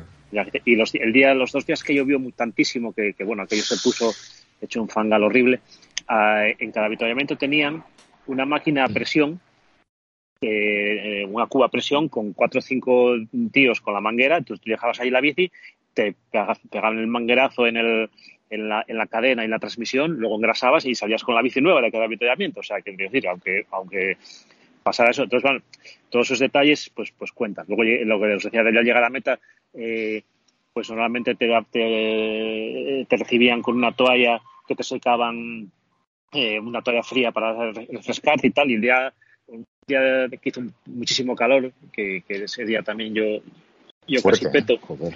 eh, que llegamos a cuarenta y tantos grados, eh, pues eso, la toalla estaba fría. El, el día anterior, o el día- a los dos días, cuando llovió, tantísimo, que había sido un frío de la Virgen, ah, no, la toalla no tal, pero no, la toalla resulta que estaba caliente. Yo decir, o sea, la toalla Oh. era, era, era un corona caliente, no era pasado. Y luego había una señorita allí que te decía, bueno, ¿qué quieres comer? Y las, las comidas era impresionante. Bien, ¿y tú, moza? Eh, pues tenía risotto, champiñones, espaguetis carbonara con no sé qué, un aperitivo de no sé cuánto y tal. Y después lo que eran las, eh, el desayuno y las cenas eran, eran buffet y podías comer lo que quisieras. Y agua la que quisieras y tal, que eso, quiero decir, en otras carreras te racionan, ¿no? Aquí no. Quiero decir, entonces estabas, eh, no tienes problema. Un hospital de campaña de la leche. Eh, eh, tener en cuenta que esto es un... Hay, hay un campamento, eh, los pros van en su tienda, en su en su eh, tipo Zugasti, ¿no? Ah, caravana. y tal, pero la caravana te costaba tanto de pasta como la inscripción de la K-Pepi, para que os hagáis una idea. Entonces, bueno, Bien. lo normal es ir, a, a sorteo también. sí. es, es ir- no, no, y bueno, se agotan las plazas, ¿eh? Decir, Claro, ahí, claro. Desde, luego, quiero decir, la- las bicis de los que iban delante y tal, eh, no eran las mejores, ¿eh? Decir, las bicis de, los que, de la peña que iba atrás, de los componentes que flipáis. Bueno, el caso es que eh, hay un campamento donde están los bikers y todo eso, y hay otro campamento que es tan o más grande con todo el personal que trabaja allí en la prueba. Es decir, que hay Claro. nosotros en este año éramos 350 parejas, o sea, 700 ciclistas, pero os aseguro que debía haber como mil personas aproximadamente trabajando en toda la organización. Con lo ¿Cu- que ¿Y cuánto es lo normal? Normalmente, ¿cuánta gente el va? doble, son, son 700. Este año, Ajá. por la pandemia, hicieron o sea, 700 parejas. Este año hicieron 350 parejas. Ah, la pandemia, es verdad, sí, ya Ya. me acuerdo, sí, sí. Esa movida, sí. Y es que en mi vida, quitando en la puerta del colegio, ya no hay pandemia. Descarado, ¿eh? Sí, sí. ¿Y, y qué tal el, el ambiente ahí entre, entre los corredores y todo eso? Y luego, sobre todo por la tarde, ¿corre la cerveza o no? ¿O erais vosotros los que descorchabais? No, no, no. eh, tampoco es que haya mucho tiempo. Eh, sales a las. sal- salíamos por, por cajones cada aproximadamente cinco minutos en grupos de 20, una cosa así. Y cuando llegas, pues eh, tienes, tienes bastante que hacer. Tienes, bueno, tienes que comer, luego te vas a duchar, que las duchas estaban cojonudas. La verdad, siempre había agua caliente, que es un detalle muy importante. Baños había todos si quisieras. Luego, después te ibas a llevar la bici al mecánico para que te dejara a punto. Te ibas a dar el masaje eh, cuando volvías cenabas, te das un vuelto por allí, te, te daban las nueve de la noche y para la cama. Es decir, no hay mucho tiempo para más. Ibas a la zona del chill out y tal, estaba ahí para cargar los móviles, todo esto que estaba muy bien, estaba ahí y tal. Y, y, y- poco más, ¿no? Te decir, sí es verdad que había cerveza para beber, pero eh, no, no apetece, ¿eh? apetece más beber, beber agua y cosas de otras. Se nos queda grande, Edu. Se nos queda grande. Pero ya, ya estoy descarado. llegas, llegas, muy- llegas muy cansado, llegas muy cansado y además eh, cada día, bueno, el cansancio se va acumulando y, y al día siguiente que sales, eh, buh, tardas en calentar cada día. Al principio tardas 5 kilómetros, el último día tardabas 20 kilómetros en calentar las patas. Un dolor de patas, son duras como... Ya, em, esto que comentas, eh, ¿lo viste peligrar en algún momento? Eh, miramos la clasificación y más o menos bien, muy bueno, mm, digamos en el, en el último tercio, cabeza de ratón, ¿no? Eh, como diría Ivonne, toma pareado. Pas- pasamos eh, los dos por mm, de- los dos de la pareja por, por momentos duros en- de, de muy diferente tipo ¿no? yo por ejemplo en la, en la tercera etapa cogió y se me subió el, eh, el isquio derecho. Digo me cago en mi vida digo me quedan me quedan 50 kilómetros hoy y 300 de- y estoy aquí con el isquio que me va a reventar entonces digo digo Celso tenemos que aquí aflojar y tal porque esto y tal y bueno aflojamos un poco y después era el masaje y eso pero bueno fue eh, metí sales para ahí, mierda para ahí, para el cuerpo, todo lo que pude y eso lo pasé. Después tuve otro momento un poco crítico, ya digo, en, la, en, la, en el sendero este que iba con el precipicio al lado. Y después íbamos controlando bastante vatios y bastante tal. Eh, en la, en- creo que era la, la quinta, eh, teníamos una zona rodadora al principio fuerte y entonces dije, en la sexta, la sexta me dice con el compi, tuvimos una zona rodadora fuerte y le dije al compi, venga, vamos a pegarnos a este grupo y tal, que, nos, que vamos aquí y nos va a llevar, ¿no? Y, nos, y, y sí, nos llevó a 40 por hora y íbamos ahí, que no veíamos na- nada más que el, que el polvo del delante y, y, y me dijo, oye, voy mm, en el límite, voy pasado. O si sigo así, aquí, aquí quede. Y yo, no, entonces hay que bajar. Entonces, en ese nivel tienes que también, mm, aunque tú vayas un poco más fuerte, pues tienes que ir controlando un poco, un poco el tema. Joder. Luego después, en una, en una bajada de un, el típico charco este que pasas, que calculas mal la profundidad, eh, entre, pasa, entre pasado, me clavé todo el sillín, me mareé, mm, bueno, eh, un poco movidas. Es que son muchos kilómetros, son muchos días y te pasa Claro, de todo. te pasa de claro. Que, que estamos hablando de 40, 50 horas hicisteis. Eh, no te sé, la verdad que no miraba, la- creo que fueron 35 horas eh, la clasificación, creo, pero no te sé decir, no, no, no lo miré, el total no. Y, y hubo muchas discusiones, hubo trastos, ¿eh? ¿Os tirasteis los No. trastos a la cabeza o algo? no, No, no, porque somos paisanos, quiero decir, por eso decía, yo no vení, no, eh, Pero es gallego, tengo claro, el otro. te- tengo, Claro, sí, pero eso tengo- es un peligro. Y tú asturiano. tengo, tengo claro que no vendría con una mujer y menos con la mía, porque iba a ser horrible. Puh, eso, eso hoy en día no se puede decir, pero os agradece la honestidad. Si queréis eh, escupir en el cuello a Rafa, os dejamos eh, su Facebook en la descripción. tienes razón, tienes razón. Tú vas con tu mujer, yo flipo el de... El 45 chorro horas, este... que tardamos, 45 horas, que yo me vine a 45 a horas. 45. Yo flipo este, perdona, el de... mm, El de Where is the Limit, este, el que tenía lo de los sordos, ¿cómo se llama? Gaes. Arran, Arrango. no, No, eh, eh, eh, gasó. Pasó, que va con la mullera a carreras por etapas. Y joder, Pero estuvimos ese- con ellos en la Cataluña Bike Race y van ahí de puta madre. Por lo menos el rato que fuimos con, al lado de ellos. ser- yo digo, no, y yo Están tranquilos que ese- ahí. Que, es- que ese debe ser porque no oye, ¿no? No es el de tal. Y cuando trabaja- Ah, eh, O- oye, Rafa, y pa- sí. Muy bien. Oye, Rafa, y para aprender y tal y apuntar, eh, ¿cómo se vende eso en casa? ¿Cómo se vende lo de, oye, que marcho 10 días a tomar por culo? Bueno, la verdad Y que yo tengo, una tal santa. ¿eh? yo tengo una santa en casa y, y me deja me deja hacer de todo, ¿no? Quiero decir, lo que pasa es que sí es verdad que tú, tú cuando haces la inversión de la Cape Epic tienes que multiplicar por un K eh, para que no se... O sea, la Epic cuesta X miles, ¿no? Pues multiplicas por K porque tú tienes una- unas cosas que atender, ¿no? Bueno, Eso es. Eso es, Eso los es. deberes, eso, se- eso se pagan. Pero no, yo la verdad que tengo mucha suerte porque eh, mi mujer en ese sentido sabía que, que tenía ilusión por esto y bueno, me apoyó mucho para que, para que pudiera venir. Eh, en el trabajo estábamos pasando también un momento, no, no difícil porque bueno, teníamos trabajo, pero sí un momento complicado a nivel laboral y bueno, también era un poquitín de escape y teníamos muchísimas ganas de, de- hacerlo desde, desde siempre. Desde siempre. Era una oportunidad y sabíamos que era la mejor carrera del mundo y no nos ha defraudado. ¿eh? En absoluto no nos ha defraudado y, las, y el listón ha sido altísimo. O sea, es una cosa que, que merece muchísimo la pena. Yo digo que hay que ir preparado. Yo, sinceramente, pienso que no estaba suficientemente. Sí estaba preparado, pero no esperaba que fuera como, como fue. O sea, fue mucho más duro y mucho más exigente técnicamente de lo que fue. Pues si vosotros conocéis Colina Ojo, eh. Triste, Colina Triste, Sí. por ejemplo, para compararos, es pistera. Es una pista comparado con esto. Decía Edu, hay que, hay que buscarse la vida para ir a la Cape Epic, decía hace unos días. Va a ser que no. Que sí, que sí, que sí, que sí. Y, y yo le decía que sí, que sí. Y ahora, pues no sé, recogida de cable.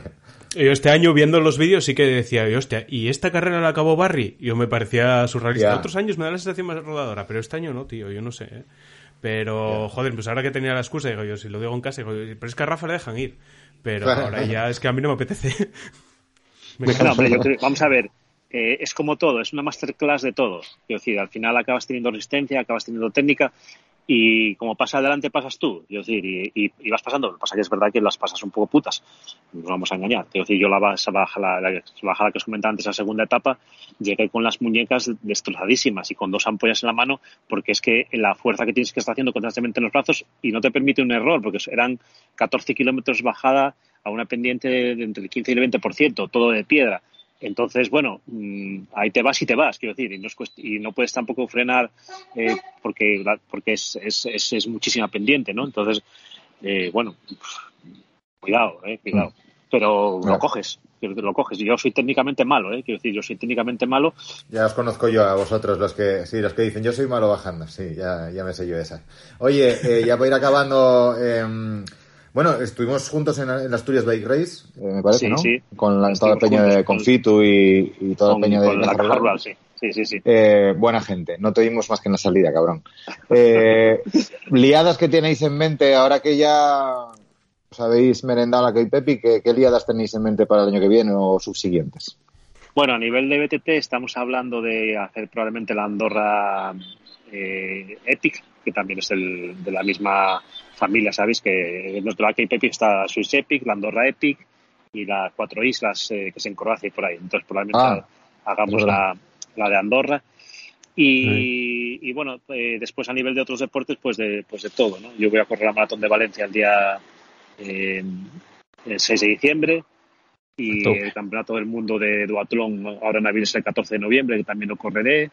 Y bueno, pues eh, cositas de estas así un poco variados. Está bien. ¿Y qué te voy a decir yo, la último? Eh, algo de salseo, algo de salseo por ahí. Ahí que había tanto famoseo y tanta historia, yo qué sé, Sarru y Birs se hablaban o como, no sé, cuéntanos algo así guay. El Jeff Euco, eh, Sarru Jeff Euco, eh. Y, y sin- espera, espera, espera, esta. Y. Ferraín. Sin, Sina Frey tiene barba. ¿Sí Esa no? foto traidora, ¿eh? Y una Eh, foto muy cabrona, eh. Vamos a ver, yo, yo creo, o sea, nosotros, nosotros la llamamos la muñeca diabólica, porque es igual que la muñeca diabólica, porque debe medir ya, 90. Es Ya, bueno. eh. 1.51 mide, tío. Todo calidad. No, eso eso es sí, eh. mentira. Eso, bicho. Eso, es- eso será lo que, lo que dicen en los papeles. Te digo yo que Esa te aparece mide en la uno- puerta no del la la discoteca, chaval, y entras para adentro otra vez. mide 1,20. Ahora sí, que las, las patas esas son las que anda la mujer la de Dios. A mí me sacaba todos los días hora y media. joder. O sea, es una cosa bestial. Ya, una claro. cosa bestial. Eh, no, os voy a contar una anécdota, una, ya que preguntáis una anécdota. Eh, el día que llovió tantísimo, que, bueno, daba el diluvio universal y es verdad que cayó la de mi madre lloviendo, que fue de la noche del viernes para el sábado, estábamos en Wellington. Y bueno, las tiendas la verdad que calaban, ¿no? O sea, primero pasamos por mucho frío en el Valle de Ceres, con 4 grados y demás, luego pasamos un calor de la Virgen con 40 grados en, en en Tulbag, perdón, y en Wellington nos llegó la lluvia. Y la lluvia era la de Dios. Y entonces dijimos, joder, aquí en la tienda esto se nos va a empapar todo, nos va a quedar, vamos a pillar un, un hotel en Wellington, que Wellington, bueno, una ciudad así un poco grande y tal, los campamentos estaban un poco a esa puesta. Y bueno, un- todos los chicos que estaban allí haciendo, digamos, de Sudáfrica la prueba, nos dijo, mira, tengo esta casa, que aquí una habitación y tal. Y vale, venga, ven, hecho, nos vamos para allá. ¿no? Cojonudo. Bueno, salim- salimos para allá, eh, que a las nueve, de la, a las nueve de la noche pasamos allí la noche y tal. Oye, según eh, pasamos otro campamento y después llegamos al campamento que estaba el, eh, digamos, eh, la- eh, lo que era la crew, la, el personal de apoyo, ¿no? Ya digo que era tan grande como el nuestro. Nos sale ahí el guarda, un negraco de estos enorme y demás. Estoy asustado, pero ¿dónde van? ¿Dónde van? Y tal, en inglés. Do you go? Digo, no, vamos a Wellington, que vamos a dormir. Dices, les pongo un coche. Dice, les pongo un coche, no pueden ir por ahí solos. Dice, no, no, se, no, se, no se salgan del campamento, no pueden ir solos por ahí y tal. Digo, no, hombre, pero tal. Y si, si mañana por la mañana, digo, no, no, mañana por la mañana pongo otro coche. Digo, no, nada. Entonces nos quedamos aquí. El hombre aliviado. Y dice, "Ah, menos mal, menos mal. Un miedo. Hostia. Dice, no, no. Dice, no se les ocurra salir del campamento para nada. No, nunca vayan solos acompañados a ningún sitio, de- sin acompañar a ningún sitio y tal. Y nada, Hostia. dimos la vuelta para el campamento. Y dices, joder, si yo re- sobreviví a la gira de Porcía 10 años, no voy a sobrevivir en Wellington, joder. y, y, y 12 Siringuelus es el mismo. Bueno, que no, hombre, no. Entonces, bueno, sí, yo creo que hay que tener un poco de cuidado. Y la verdad es que después lo que ves es un país también con unos contrastes brutales. Estás viendo Memorias de África, zonas de mm, plantaciones de, pues, de, de- de vides enormes, de, de- de arándanos, de flores, de naranjas, eh, exageradas, con unas casas, con un césped que parece, digamos, el mejor campo que te puedas imaginar, con los niños rubitos, con piscina, con no sé qué, y al lado campos y campos y campos con, con gente negra, pero cientos y cientos de no trabajando allí y tal para eso. Y de hecho nosotros en, la, el- en lo que era, digamos, toda la organización, todo lo que es eh, hostelería y todo eso, solo eran negros. Solo eran negros. Entonces, Mm. bueno, un contraste...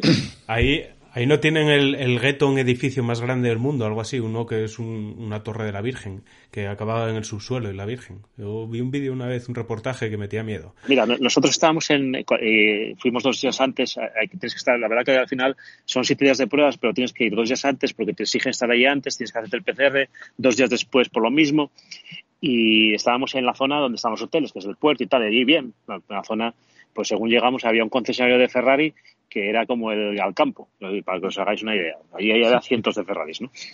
Y entonces nos dio por ir a coger el dorsal, que era en la Universidad de Cape Town, que estaba a 5 kilómetros, y dice, ah, vamos en bici.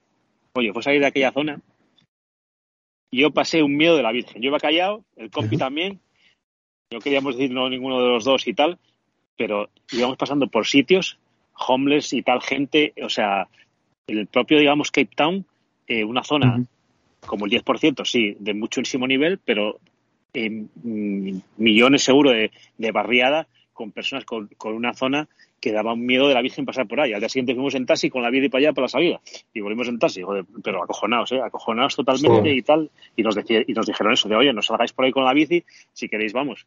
Y si queréis, si, si os- si os aprendéis algo a vosotros y a vuestra bici y tal. Esto, ir a la salida con un transporte, y de hecho después con la organización te, con- te pone, si quieres, un tra- unos transportes para llevarte de sede hasta sede y tal, y los pillamos y quedas más tranquilo, porque en principio nosotros íbamos a hacerlo por nuestra cuenta, oye, cogemos ahí un coche, vamos para allá y tal, así vemos un poco el país y digo, no, que va, uf, no, no, imposible. Bueno, anda, pues una aventura, sí señor, un país de contrastes. ¿Y, y Zugasti qué? Da- Zugasti Bien. como es él en la realidad. Decir, igual que es en la realidad, él, la verdad que, que, que da gusto, habla con todo el mundo y tal, no es, no es un tío en absoluto nada, nada altivo, al, al contrario, al contrario, tal, eh, está cagado del viaje, que no, bro, me encanta esto, pero odio viajar y tal, voy para Lepe, no vengo más, no sé qué y tal. Vale, Un señor sí, mayor ya.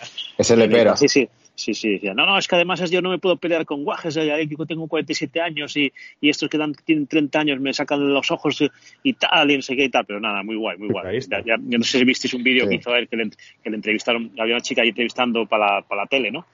Y, Sí. le- y se sacaron un vídeo ahí y en, en inglés, tienes que verlo, tienes que verlo. porque, bueno, una- Sí, es very big cojones, decía. Very big, very- sí, y, el- y el Ah, Oliver es un llorón, es un, es un llorón y un quejica, y... pero ahí lo tienes. Sí, sí, Sí, sí. sí. Tanto en YouTube como en la, en la bici, el puto. No, la verdad que, que, que sí. Y, y es verdad que, que vive muy bien de eso y, y lo explota muy bien. ¿eh? La verdad que mm, ambas cosas. lo Vale. hacen. Lo hace bien, sí señor. Pues muy bien, Rafa. Te Venga, vamos a dejar pues- continuar y que a ver si llegas algún día a Muchísimas Asturias. gracias. Sí, hombre, sí, llegaremos. Y si no, en bici te las tenemos aquí, cogemos la bici y ya bajando pajares, ya lleva ya con, con lo que aprendimos a bajar, bajamos pajares en un plis. Bueno, me pasaré a veros ahí al, al duatlón de Avilés, ¿eh? el día 14 era, ¿no?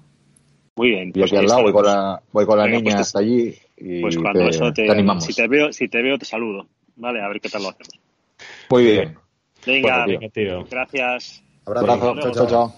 Pues menudo crack el Rafa. Toma ya. Jódelo, ¿eh? Toma ya.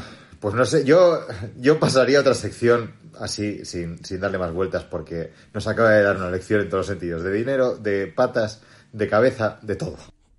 Yo no sé, tío. Yo creo que nuestro sitio ya sabemos cuál es. Nos vamos a quedar aquí, Agustín, ¿eh? En la zona de confort. Venga, seguimos.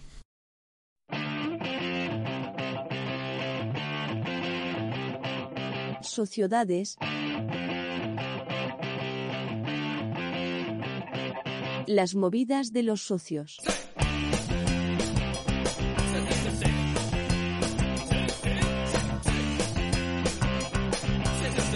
Bueno, y aquí arrancamos con la sección de sociedades, ¿eh? En esta, pues no sé, segunda entrega.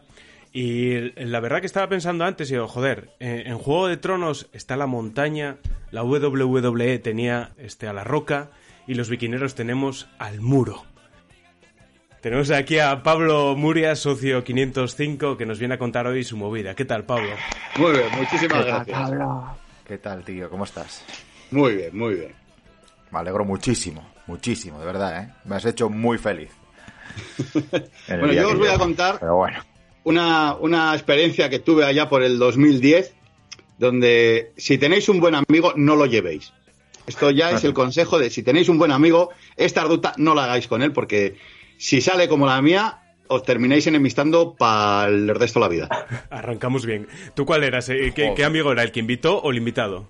el, invi- eh, el precursor de, de todo el tema este de empezar a sacar las, las bicicletas de montaña y empezar a hacer rutas por donde no había más que pistas. La ruta es eh, una ruta que existe desde Fuente D, en Cantabria, hasta Potes, también en Cantabria. Atraviesas un poquitín Asturias cuando llegas al pueblo de Sotres y es un total de 48 kilómetros aproximadamente muy rico. tiene bastante desnivel, más de, de 800 metros positivos, pero claro, tienes cerca de más de 2.000 eh, negativos. Claro, es una ruta de bajada porque Fuente D está arriba, arriba, arriba. Sí, sí, sí, sí. A ver, eh, Como, como Vicentín, arriba del Arriba todo. Lo primero tienes que subir en el funicular Claro. y solo puedes subir en el primero del día. Solo permiten subir bicicletas en el primero del día. que es a las 9 de la mañana, me parece que era. Ah, mira, un dato a saber, a tener en cuenta. Sí. A quien madruga Dios la apoya, ¿eh?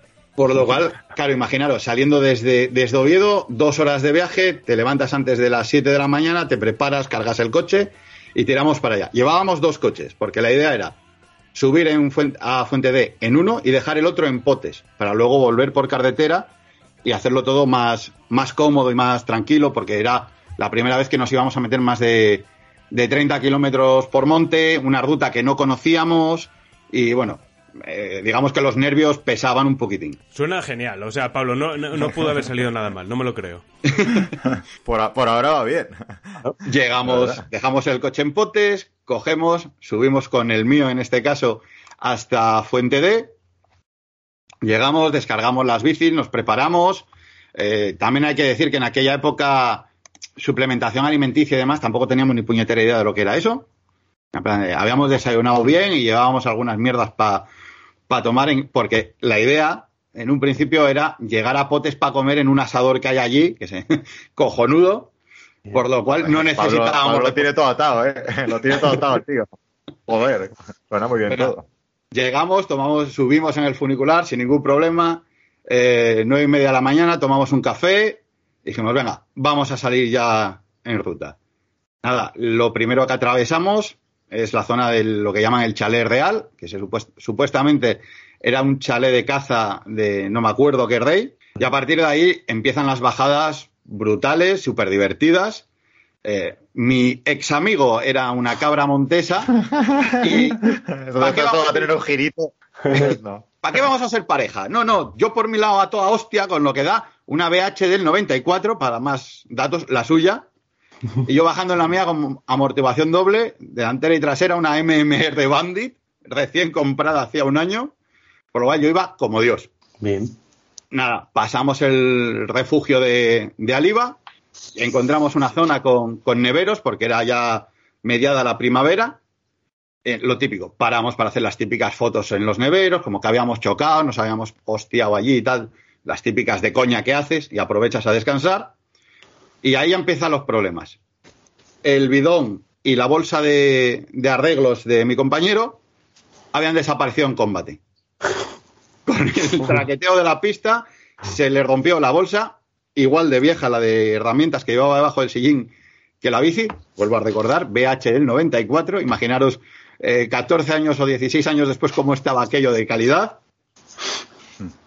Y, y digo, ah, no pasa nada, llevo yo el equipo, lo llevo en la, en la camelback que llevo yo, no te preocupes, vamos, seguimos para adelante. Venga, vale, eh, esto, una de dos, tío, me dice, o las llaves se han quedado en tu coche o también las he perdido. Espera, espera, las, llaves, las llaves del coche. Las del el coche que, te- nos te- que teníamos que coger en potes para subir a Fuente D a coger mi coche. Bueno, me alegro que esto se vaya complicando porque parecía una ruta idílica y que venías aquí a, a vacilar de día guay. No, no, todo lo contrario. Hostia, las putas llaves, tío. El AirTag, el AirTag. ¿Dónde hay un AirTag cuando Claro, lo necesitas en es. 2010? Efectivamente. Eh, imagínate, yo ya ahí ya me, se me torció el gesto.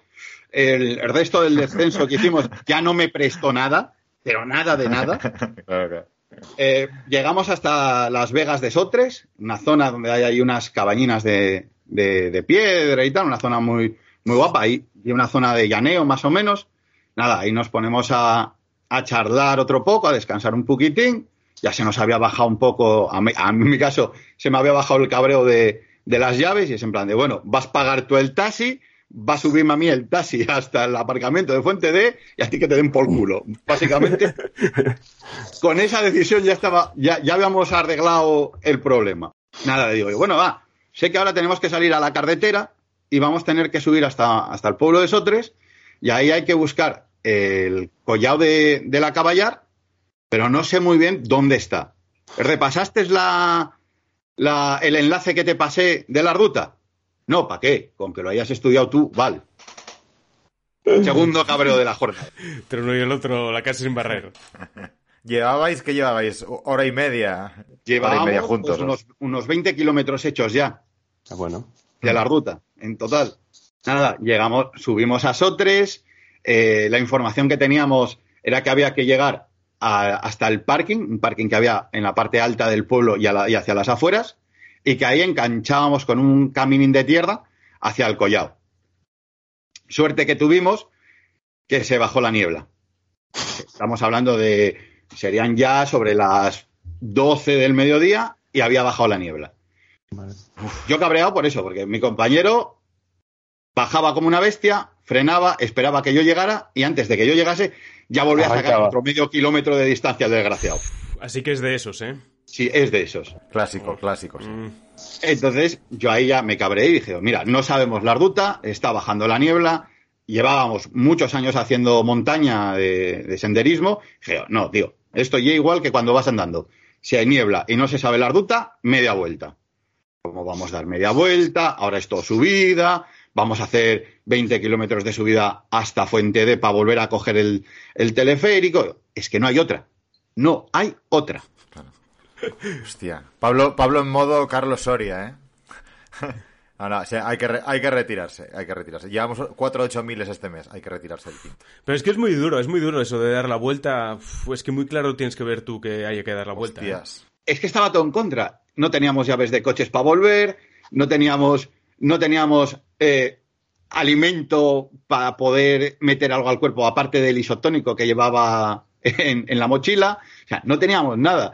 Eh, Aquello era en plan de, bueno, pues ahora montaña arriba, cargando con las bicis, los tramos que podamos andar en ellas, andamos, los que no, tiramos de ella y se acabó. Eh, nada, volvemos a hacer la ruta a la inversa. Van pasando las horas. Sabemos que el último eh, teleférico era a las cuatro y media y nosotros eran las tres y media y todavía no veíamos, vamos, todavía no llevábamos hechos, pues de los 25 kilómetros que hicimos aquel día hacia abajo, llevaríamos 15 hechos nada más. Por lo cual, esos 10 últimos kilómetros sabíamos que en una hora no los hacíamos con el- la reventada que llevábamos dentro. Esa subida es cada vez más pindia, ¿eh? Sí. Cada vez más lento, claro. Horrible, es que era horrible. Nada, justo a, dos kilómetros de una bifurcación que habíamos visto al bajar, antes de llegar a ella, nos encontramos un matrimonio y nos dicen, mira, a lo mejor eh, no vais a llegar.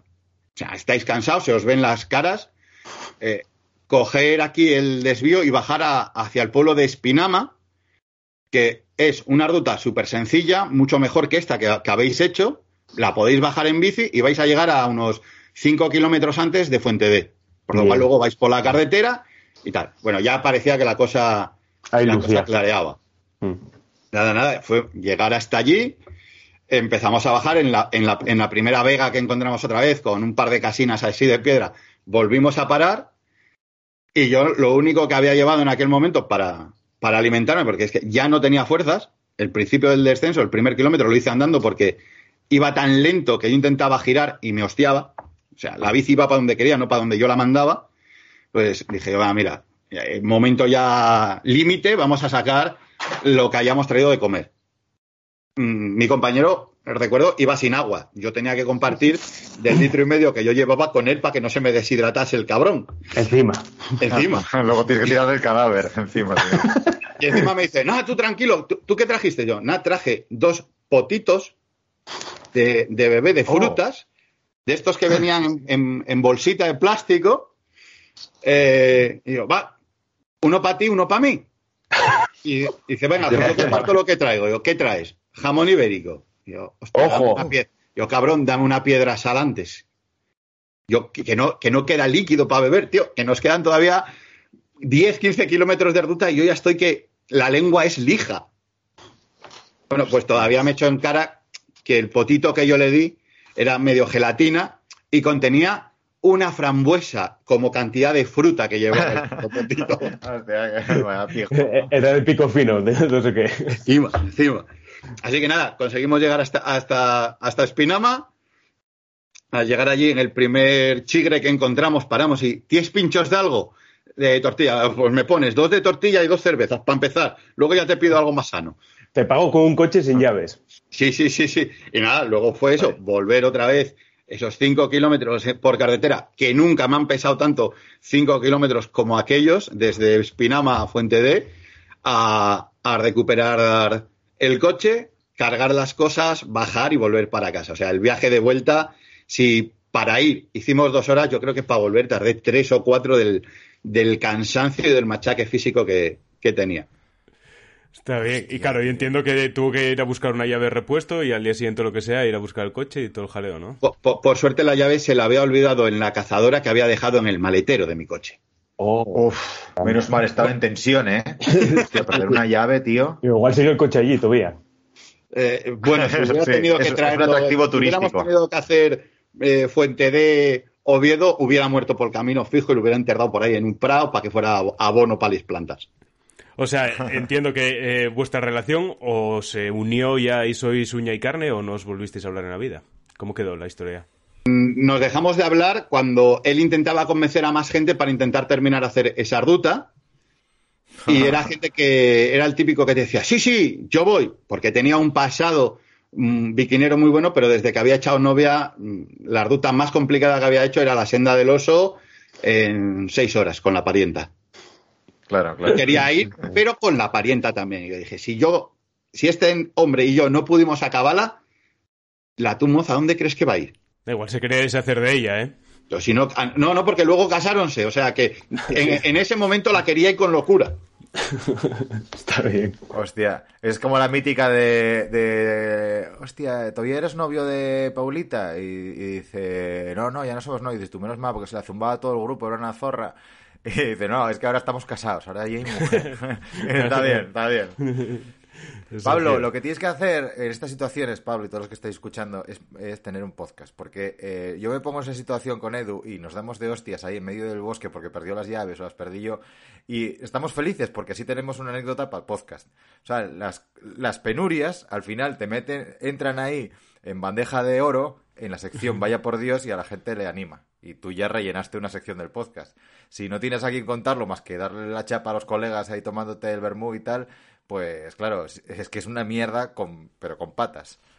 Si tienes el podcast, pues oye, todo lo, que, todo lo malo que venga, de puta madre. Porque a la gente, es que la audiencia esta, Edu, tío, son unos hijos de perra.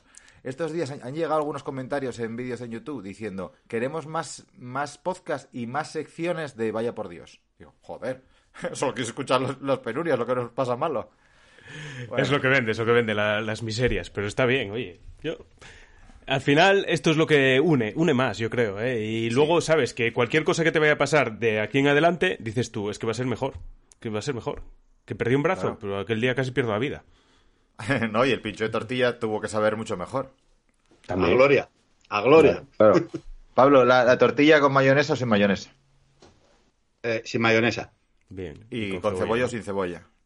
Con cebolla, porque si no la lleva, no lle tortilla de patata, lle una francesa de patata. Amén. Muy bien. Muy bien. Yo te, el- mi secreto es echarle mayonesa cuando la tortilla le- ya le ves tú que esa tortilla no es premium. Cuando se pone gris. La mayonesa lo disfraza todo. Sí, sí, ese gris así como un poco azulado, ¿eh? Eso, eso. Es, ci- es cierto, es cierto. Bueno, cojonudo, Pablo. eh, buena anécdota. eh, gracias por compartirla. Eh, a todos los socios eh, que estáis escuchando en esta sección de sociedades o sociedad limitada incluso, ¿eh? Pues no nos limitamos solo a Pablo y al chico del otro día, no me acuerdo su nombre ya, pero era muy majo, eso sí me acuerdo. Rubén. Rubén, es cierto. Eh, está abierta a todos vosotros, así que, oye, mandarnos un email a club.biquineros.com y contar vuestra movida y si nos parece interesante, pues Sí, y a ver si, a ver si nos puedes pasar el track de esa ruta que tengo yo a un amigo que quiero que quiero yo por ahí. En Wikiloc, en Wikiloc sé que, que existe, no hecha por, por nosotros, porque en aquella época ni Wikiloc, ni Strava, ni cosas de esas conocíamos, pero ya está subida por alguien que ha hecho una ruta muy, muy similar a la nuestra con toda la información. Si alguien se quiere arriesgar, yo es una espinita que tengo clavada y que algún día, cuando vuelva a tener un compañero con el que salir en bici, la, la intentaré hacer otra vez. Bien, bien, bien. Di que sí. Hostia, espera, ¿me estás diciendo que no sois amigos ya? Esto va en serio. No, no, no, no somos amigos. No fue solo por eso, ¿vale? No fue solo por eso. Eso fue Ah. como el principio de la historia. O sea, fue, fue como el descenso, fue como el inicio del descenso a la locura de ese chaval. que paz Vale, descanse. Pues, pues nada, pues eso, un placer, tío. Gracias por pasarte por aquí y seguimos en contacto. Y echa un ojo a la bandeja de no deseado de, de tu email, por si te ha llegado alguna movida del club y no te, y no te has enterado. ¿eh? Tú Perfecto, y todos. Muchas gracias. ¿Te llegan, ¿Te llegan los newsletters? Sí, sí, me llegan, me llegan. Ya, los, ya os quité del spam a la primera o a la segunda que me llegó. Bueno, bien, bien. Pues. Bueno, echa un ojo igual porque a lo mejor tienes algún email de alguna princesa nigeriana con un montón de perros y te estás perdiendo la- lo, lo bueno de la vida. Perfecto. Venga, Pablo, tío, cuídate. Muchas gracias a vosotros. Chao. Chao, chao, chao. Chao, chao.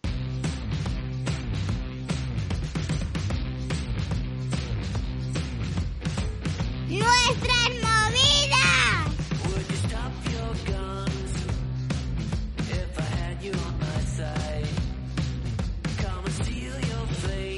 Bueno, llegamos a eh, la antigua sección, nuestras movidas, eh, que también se puede llamar vacaciones. No viene al caso, es un poco absurdo porque no vamos a hablar de No, vacaciones. no, ¿no le pusimos nombre a esta sección ahora, ¿o no? ¿O Se me olvidó ya.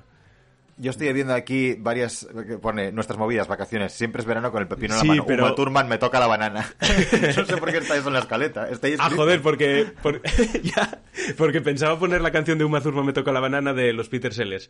Pero, pero la historia fue que la primera vez que grabamos en esta temporada esta sección fue cuando hablamos de las vacaciones y por eso era lo de siempre es verano con el pepino en la mano de, de muchachada. Y no le pusimos nombre para, para ahora. Mm. Pues igual es la sección sin nombre. Pues tenemos un problema. Bueno, sí. Claro, tenemos- eh, eh, estamos embarrados ahora mismo. ¿eh? ¿Cómo salimos de esta? Igual hablando de la mejor serie del año para mí, de lo que yo he visto, es una serie que tiene unos años, pero para mí es lo mejor que he visto yo este año, que es Patriot, Patriota, en Prime Video. Eh, Ya la recomendé hace unos días, no la había acabado, ahora ya la acabé. Y te recomendé, ¿y tú cómo vas? Eh, ¿La estás viendo y tal? ¿Te está molando? Me falta el último capítulo de la segunda temporada y entiendo que ahí acaba la serie y Ajá. me moló mucho, pero mucho, Sí. mucho. La primera Ah, temporada es genial, es genial. La segunda ya es mucho más oscura, es mucho más densa, a mí no me dio Hmm. mucho más, pero es que la primera es una puta genialidad. Es así. Totalmente. Es Es, así. es absurdez tras absurdez. El sudapollismo de John Lakeman es que en la segunda va a más también. Ya llega a ser hasta incómodo porque ves ahí al jefe. Abusan de él, abusan de ese sudapollismo y ya con menos Sí, gracia. Sí, la segunda no es tan graciosa, ¿no? Pero la primera, tío, es que es, es que es sumamente genial, tío. Y, y, y luego la- los momentos surrealistas, como cuando apuñala al compañero. O sea, cállate la boca o te apuñalo en el muslo. Y la puñada. Y la apuñala. es que, es que es tiene muchas cosas muy absurdas que realmente él como espía es un espía de mierda. Claro, está ahí em- emporrado todo el día. Entonces, que no se le ve fumar realmente, pero se ve que sí, que le da bastante a la weed. Está smoking on the weed, que llaman ellos. Está bien porque él, él se va embarrando y se va metiendo en jaleo tras jaleo y es lo típico que intenta solucionar eh, algo eh, metiéndose en un jaleo aún mayor, ¿no? Y va ahí enterrándose y enterrándose, enterrándose, pero parece que lo tiene todo atado y a la vez no. Y, y nada, pues, se, empieza a juntar con una fauna. Luego sí es verdad que, bueno, pues eh, te empiezan a meter así muchas coincidencias, ¿no? Y casualidades, que muchas de ellas las explica muy bien y me mola mucho cómo las explica. Por ejemplo, eh, su mujer y la policía que lo quiere atrapar coinciden en el, en el avión sentadas juntas. ¿Qué pasa? Que a ti te cuentan eso, eh, de repente aparece una imagen y se sientan los dos juntas y dices tú, ah, te mal por el culo, ¿qué es esto? Pero sin embargo te lo cuentan muy guay, porque te están contando en paralelo cómo se sacan los billetes y cómo le están dando los billetes eh, juntos y luego se juntan, ¿no? Entonces como que al contártelo así, viendo el proceso, como que eh, no te choca tanto, te hace mucha más gracia y, está más guay. Y no es en plan de me se están riendo de mí, no, nos, están riendo, nos estamos riendo de todo. Son todas eh, situaciones absurdas y forzadas, pero da igual. Es que es genial. Y ese capítulo octavo creo que era el que tiene dos momentos Ah. terribles, terribles. Hostia, el de piedra, papel, tijera, ¿eh? Es Piedra, que, papel, uf. tijera. Eh, se lo contaba luego yo a los guajes y les tuve que poner la, la imagen. La historia es que se ponen a jugar a piedra, papel o tijera John y la policía que lo quiere atrapar y juegan 50 veces y 49 sacan lo mismo. Y es un plano secuencia. Sí. Guapísimo. Primero ya lo hizo ella con la mujer de él. Porque se ve que en eh, en piedra, papel, tijera hay un proceder, hay un, digamos, un truco, un procedimiento que si tú lo sigues, como que siempre vas a ganar porque el cerebro funciona con cierta lógica. Entonces, si, o sea, evidentemente hay que, hay que empatar a la primera, por lo menos, o ganar a la primera, porque a partir de ella se genera un patrón, ¿no? Como que todos tendemos a sacar eh, piedra o tú puedes llevártelo a tu terreno hablándole de otra cosa antes, como los magos, ¿no? Que te dicen, después de estar tantándote un poco, te dicen, di una fruta, y dices tu pera, y dices, lo sabía.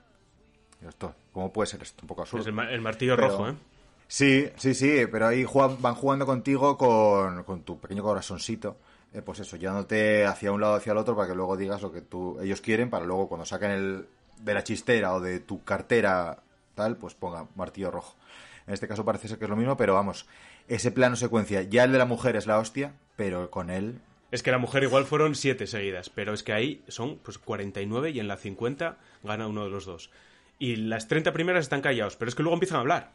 Y están hablando sí. mientras están jugando. Pa, pa, pa. Ta, ta, ta. Y sacando, hostia, sacando. tío. Es guapísimo, es guapísimo. A ver, tiene truco. La escena tiene truco. O sea, no, no se memorizaron los, las 49 posturas. Pero da igual, es que mola muchísimo. Mola muchísimo. ¿Qué truco puede haber? ¿Que está cada uno grabado por separado? No, eh, que tengan un, un pinganillo. Al final es un plano que es desde el lateral. Entonces, por el otro lado, hay, hay alguien que les está diciendo piedra, tijera, tal. Y ellos al principio van sacando, van sacando. Y luego la conversación que tienen a partir de la 30 es una conversación muy banal, o sea, que no requiere un guion muy cerrado. Están No, no. comentando algo así muy random, que puedes hacerlo, pues hablar de lo que Bueno. queráis y venga, y en la 50, ahora ya, pas, y sacas. De todos modos, ese capítulo tiene un plano secuencia al principio que a mí también me, me flipó, que era el John que está sentado ahí en un tubo de esos de hormigón y se le Mm. pasan, y se le pasan en un plano secuencia los, pues igual, eh, 15 problemas que tiene en, en ese momento, ¿no? Con cada persona. Sí. Llega la persona y le dice, oye, tú y yo tenemos este jaleo, este no sé qué. Y él responde, venga, lo solucionamos así. Y llega otro y otro y otro. Y ese plano secuencia también es guapísimo, ¿eh? Es la hostia. Hay otro también saliendo del, del metro, eh, con una canción suya, Ah, ya, es verdad. que es la puta hostia. Ah, tienen muchos, tienen muchos. Ese está muy guay, ¿eh? Porque en este que dices tú, se le está acercando desde el final del todo de la imagen un tío caminando. Sí, el que llega al último. Claro, que es uno de los problemas. Y Mm. yo de todas maneras, para mí lo mejor de la serie es Leslie, tío. A mí Leslie me ganó completamente. En la primera temporada es genial, ¿eh? Joder, y en la segunda cómo acaba demacrado. O sea, John se le cruzó en su vida y es que se hundió, tío. Se, se le arruinó completamente con la pasividad de John, que John no hizo nada. Si es que es un bendito. Es que John a, a Leslie no le hizo nada. Pero, hostia, vaya bueno, tío. Eh, Ver, ver cómo se, se viene abajo es cojonudo. Luego está Locke, el mítico Locke de, de Perdidos, haciendo el padre de John, que, bueno, ese que le pone un poquitín de cordura a todo el asunto. Se ve que es un tío que está currando y que, bueno, no sabe muy bien cómo llevarlo y tal, porque su hijo es un espía y él tiene que tomar decisiones y eso. Eh, los de la empresa, pues, son aquella- de aquella manera, pero el- está bien que haya una figura seria, ¿sabes? Que no te ha- que no te convierta la serie en una absurdez total, que no lo es. Pero bueno, gracias a cosas de estas. Lo que es que tiene una, una presencia de la Virgen. El actor ese, Sí. o sea, te, te llena la pantalla, ¿eh? Totalmente. Mm, totalmente. muy bien. Muy bien. Serie muy recomendada y a tope con ella. Sí, sí, sí. Vale. Luego eh, ha vuelto eh, Goliath. ¿La viste?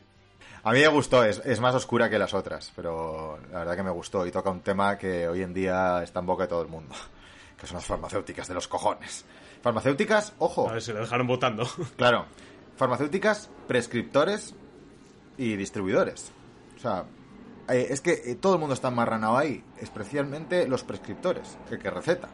Porque sin, o sea, los sobornos eh, de por a ver, los sobornos que paga un distribuidor y una farmacéutica o la, la empresa que sea al que prescribe, pues ya sea el youtuber o sea el médico, eh, si esa persona, ese prescriptor no los acepta, fin del asunto. Tu medicamento no se vende. Pero si tu medicamento está matando gente y tú lo vendes, porque entonces te pagan un viaje a Aruba o a Mauricio, pues estamos jodidos. Es que, está- es que eres el maligno. Tú eres casi el peor, porque el otro, el otro está buscando vías de, de difusión de la palabra, es marketing al final. Pero claro, si tú eres un hijo de puta, que, que viene un chaval y dice, me duele un pie, y le dices, un año de analgésicos. Hostia, pues a ver quién se deshace de esos analgésicos luego. Bueno, es que la serie va de, de bueno, de un, un traquimacín, un, no sé, un ibuprofeno Max, Sí, Pro Max. sí, eso es. Nada, está. A ver, la, la temporada está bien y al final esto es como todo. Como hay un personaje principal tan guay como es Billy eh, McBride, o sea, ese Mm. personaje mola tantísimo que al final, a poco que, que lo adornes alrededor, la serie va a estar guay. Es muy oscura, eh, al final parece un poco que, que no había tanta chicha en la historia como parece una temporada, que luego lo adornan ahí con, pues, con las movidas suyas de los sueños y tal, que es una historia así un poco paralela, un poco flipándose rollo mm, David Lynch, si quieres, un poco de los sueños ahí de despierto, me encuentro eh, que soy un sheriff y, bueno, no sé, un poco paranoia, que esa historia no va a ningún lado, realmente, cuando lo que a todos nos interesa es la historia sobre las farmacéuticas. Pero bueno, nada, la, la temporada está bien, sin más. Sí, sí, a ver, la- igual la anterior, la de la sequía, esa en Blackburn, puede tener más sentido. Por cierto, eh, me vi un documental el otro día de DW, mm, no sé qué, bueno, buscáis DW en YouTube y ya os saldrá, es una- un canal alemán que hacen documentales, están traducidos a español latino, bien traducidos, un latino neutro, como el de Hanna Barbera. Y hay un documental sobre la nueva crisis climática que viene, o bueno, no sé, bueno, crisis hay de, de todo. También es muy, muy ventajista llamarlo crisis, porque al final es el devenir del mundo. Ya lo dijo Asimov, eh, que es la del litio. Eh, el litio, no, no- sí, no confundir con aquel ilustre de torero. El litio, eh, se ve que el 60% de las reservas na- naturales mundiales de litio está en el triángulo este entre Bolivia, Chile y Argentina, ahí en los Andes, en Atacama pues está petado. ¿Y qué pasa? Que el litio necesita agua, porque se basa en las salinas. Y, oh sorpresa, esa zona es súper árida. Y, oh sorpresa también, como necesitan agua, pues la cogen del subsuelo, hacen agujeros y la bombean. Y eh, pues, pues al final tenemos un montón de gente sedienta, que son los que viven un poquitín más abajo de aquella zona. Y les están jodiendo para bien. Pero claro, como son pobres, pues que les den por culo. Y hostia, acabas de ver el, el- el documental, tío, que es como media hora así, te quedas con el culo torcido, ¿eh? Y dices, el puto Tesla, tío, que quiere sacar un montón de baterías ahí, necesita litio, los chinos y tal. Vale, el mundo es ahora mismo eléctrico, o sea, el mundo del vehículo, del transporte va a ser eléctrico y todos ganamos, los cojones. O sea, van a desertizar una de zonas que flipas. Pero si es que ya lo dice Calero, eh, José Francisco Calero, que es el sol que nos guía. Yo me levanto por la mañana y veo algún vídeo suyo y digo, pues venga, pues ahora hay que tirar por el Cybertruck, el nuevo diseño de Cybertruck. Pues me tengo que comprar un Cybertruck o no. Pues lo, lo que diga él. Yo lo que diga él, a tope con él. Y dice que, bueno, tampoco es un experto a nivel climatológico, pero bueno, dice que sería menor el impacto para el planeta que sigamos con los coches térmicos que tenemos ahora mismo, ya no los que tenemos, que a lo mejor pueden tener 10 años y que contaminan, pero es que el refinamiento a nivel tecnológico, el, el nivel de detalle eh, para intentar evitar emisiones y tal de los nuevos motores térmicos que vienen saliendo, eh, hace que sea menos dañino para el planeta. Eh, seguir con estos coches nuevos a tener nuevos coches, todos eléctricos, que van a provocar un cambio climático de la polla porque hace falta muchísima energía y no toda la energía se crea con unas renovables de puta madre. ¿Sabes? Y luego está lo del, lo del litio. Luego está lo del litio que ya clama el puto cielo. Joder, pero si el problema que tienen allí es, es que falta agua y ya nos enseñó nuestro queridísimo Gaddafi hace unos cuantos añinos cómo conseguirla. allí en Libia, eh, bueno, tiene un problema de, de agua de la Virgen porque eso es el desierto. Entonces las ciudades grandes están en la costa. ¿Qué pasa? Que no hay agua Hmm. porque el desalinizar el agua del Mediterráneo debe ser carísimo eso. Entonces al fulano este se le ocurrió eh, la genial idea de traerse agua del subsuelo del sur de Libia, que deben tener ahí la de Dios de agua. Entonces cogió y empezó a hacer tuberías, empezó a hacer túneles y a traerse el agua. Unos túneles de miles y miles de kilómetros. Le costó una pasta a la Virgen. Luego al fulano este lo asesinaron hace unos añinos y desde aquella que andan ahí a guerra y a cañonazos, pues tienen como blanco todo ese eje de tuberías que tenían. Así que a tomar por culo todo y vuelven a estar sin agua otra vez. Con Gaddafi, con Gaddafi esto no pasaba. Dirán algunos, claro. ¿Eh? Claro, es así. Qué movida, qué movida el mundo. Pero bueno, eh, el- el doc- este documental está muy guay, ¿eh? Y el canal está de puta madre. Son todo... Hay uno hay un documental muy guapo también que hay sobre Amazon, sobre la recopilación de datos y tal, que tengo pendiente de ver, que promete. Claro, te, te- te revienta el día, evidentemente, porque tú estás viendo eso y te dicen, con tus datos ¿sabes qué están haciendo? Están, yo qué sé, vi- violando vírgenes eh, en- ahí en Sri Lanka. Y dices, vaya. Ay, cierto, qué vida bueno. esta. Es que- Bueno, vamos a ir cerrando podcast, yo creo, ¿eh? Ya pasamos a la última sección y a correr. Madre tranquila, que yo controlo. Creo.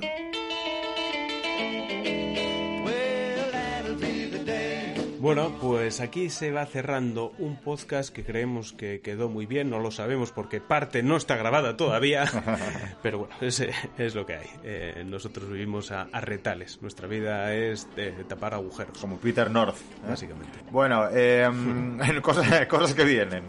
Eh, o, el, o el doctor, el, el doctor este que decía, bueno, esta cadena de memes y tal, que decían, eh, Jordi se ha tenido que, es, doctor, es médico, urólogo, se ha tenido que ir a vivir a Noruega y tal, eh, migración de cerebros, y sale Jordi el niño polla. Qué cabrones. Bueno, nuevos podcasts, nuevos vídeos y movidas. Esta semana, por lo pronto, así a corto plazo, eh, tu horizonte más cercano es el jueves a las 7 de la tarde, un vídeo, entrevista bastante guay con Carlos Verón, de Movistar. Por fin. Por, Por fin. por fin.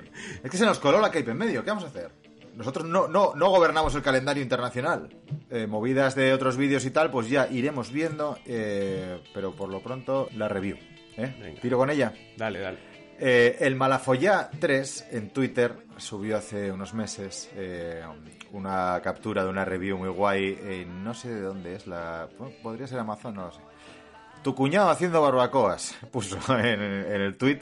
Y resulta que es eso, una captura eh, en la que le da una estrella a un bote de, de gas pimienta, pepper spray. Reza así. Lo usamos para hacer una barbacoa en una fiesta. Y además de que es prácticamente imposible distribuir la pimienta sobre la carne, el sabor es demasiado ácido e intenso. La presión del chorro es muy fuerte. No recomiendo comprar este producto y, y aconsejo usar un molinillo de pimienta común. De puta madre. Está De bien. puta madre, sí señor. Esto me recuerda a Dani Matas, al gran Dani Matas, a GDM, que eh, para prevenir el tema de los perros, eh, cuando te atacan en bici y eso, él lleva eh, un bote de gas pimienta, que imagino que no usará con la carne, pero que dice que le ha salvado el culo más de una ocasión, ¿eh? Ahí el inspector Gadget aquí, va, va con mil historias. Yo cuando vi cómo era su portadorsales, vamos a intentar conseguir una foto y subirla a un stories, para que veáis el portadorsales de Dani Matas en las carreras. Hostia, ni idea. ¿No te acuerdas? Eh, era un No, tubo, no, no. un tubo de metal eh, horizontal que va enganchado por delante.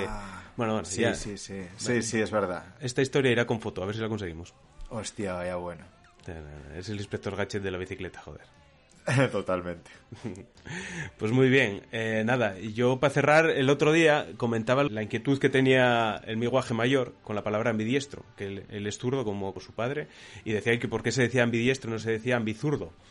Y resulta que Peruquine, Perú, nos escribió y dice, ¿qué pasa, cracks? Después de escuchar el podcast, no sé quién es quién, bueno, pues quién es quién era un juego muy guapo, pero la palabra ambidiestro creo que viene de dexteridad, y por eso es dexteridad con ambas manos. Igual me he flipado, pero creo que es así.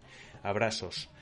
Pues efectivamente es así, es así. Y es que, claro, aquí la palabra- el problema es muy gordo, porque tanto ambidiestro como diestro viene de esa palabra que quiere decir, o sea, de destreza. Lo cual, Ah. eh, en un lenguaje inclusivo, como queremos que sea este castellano actual, ¿dónde nos deja a los zurdos? A los zurdos, Ya, ya, ya. palabra, palabra que si te vas a la etimología dice es probablemente prerromana emparentada con el vasco, de la palabra zur, que significa avaro o agarrado, y zurrum, que es inflexible y pesado. O sea, los zurdos somos la puta mierda, zurda o, o siniestra, como también se venía a decir en algún sitio. Es verdad. Sí, Y sin embargo, los diestros, todo destreza y todo bondad. ¿Qué puta mierda sí, es sí, esta? sí. Es como lo de es la poña, es la polla o vaya coñazo. Ah, ¿Eh? claro, eh, es verdad, son- eso no lo sabe. Sí, es una expresión muy, muy asquerosa. Bueno, pues Sí, así, sí. así es el mundo. Así Siempre tiene que haber un villano en todas las historias. Y aquí el villano eres tú. Yo soy el superhéroe porque soy diestro. Salvo que eh, de alguna manera pues me tengan que operar de nuevo de la mano derecha y me tenga que volver a limpiar el culo con la izquierda. Entonces pareceré un muñeco de madera. Los zurdos, los zurdos tenéis ventaja en ese sentido porque sois bastante ambidiestros.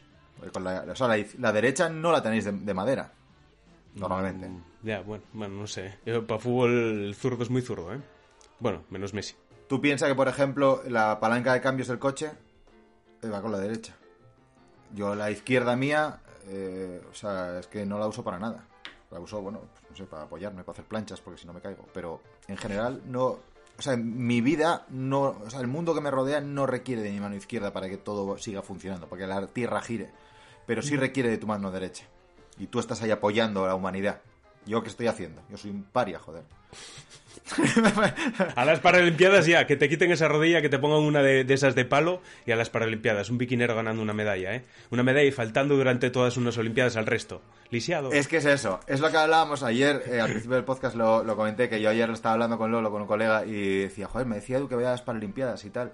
Y bueno, podría ser una medalla de oro, joder, eso vende de puta madre y tal. Vas a un patrocinador, medalla de oro en unas Olimpiadas. Paralímpicas, bueno, las que sean. Pero, ¿cuántas categorías hay ahí? A ver, dicho desde el mayor respeto, son todos unos cracks, hay que echarle muchos huevos para perder los dos brazos y nadarte 50 metros. Eso está claro. Y a ver cómo no nos enfangamos en este, en este sentido, porque el Ya, ya- terreno ya es- tarde. ya, es- ya es tarde. A ver, yo puedo ir a unas Olimpiadas y cuando gane la medalla de oro en 100 metros lisos, porque yo solo tengo una rodilla que a veces me duele, eh, cuando me entrevisten podré decir, mm, yo soy normal, no como estos que son subnormales. Eso lo puedo decir. O sea, estoy por encima de ellos, estoy por debajo. O sea, a ver si me puedo, a ver si me explico. Un tío, un tío que le faltan las dos piernas puede competir contra mí. Estamos en la misma categoría. Pistorius, por ejemplo, estaba por encima.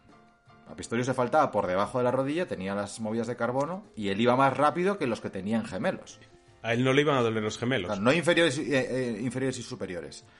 Eh, pero claro, no, no puede ser que un tío sin piernas compita contra un tío sin brazos en 200 metros mariposa.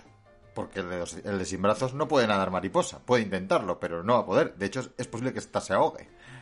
Entonces, tiene que haber muchas categorías. Yo lo que no entiendo es cómo no están todo el año de continuo o, los- o el, o el- el ciclo olímpico haciendo paralimpiadas sin parar, porque tiene que haber categorías, la de Dios. No sé si me estoy explicando, me estoy embarrando demasiado. Sí, sí, no, eh, eh, embarrada- el tema embarrado ya está desde el principio.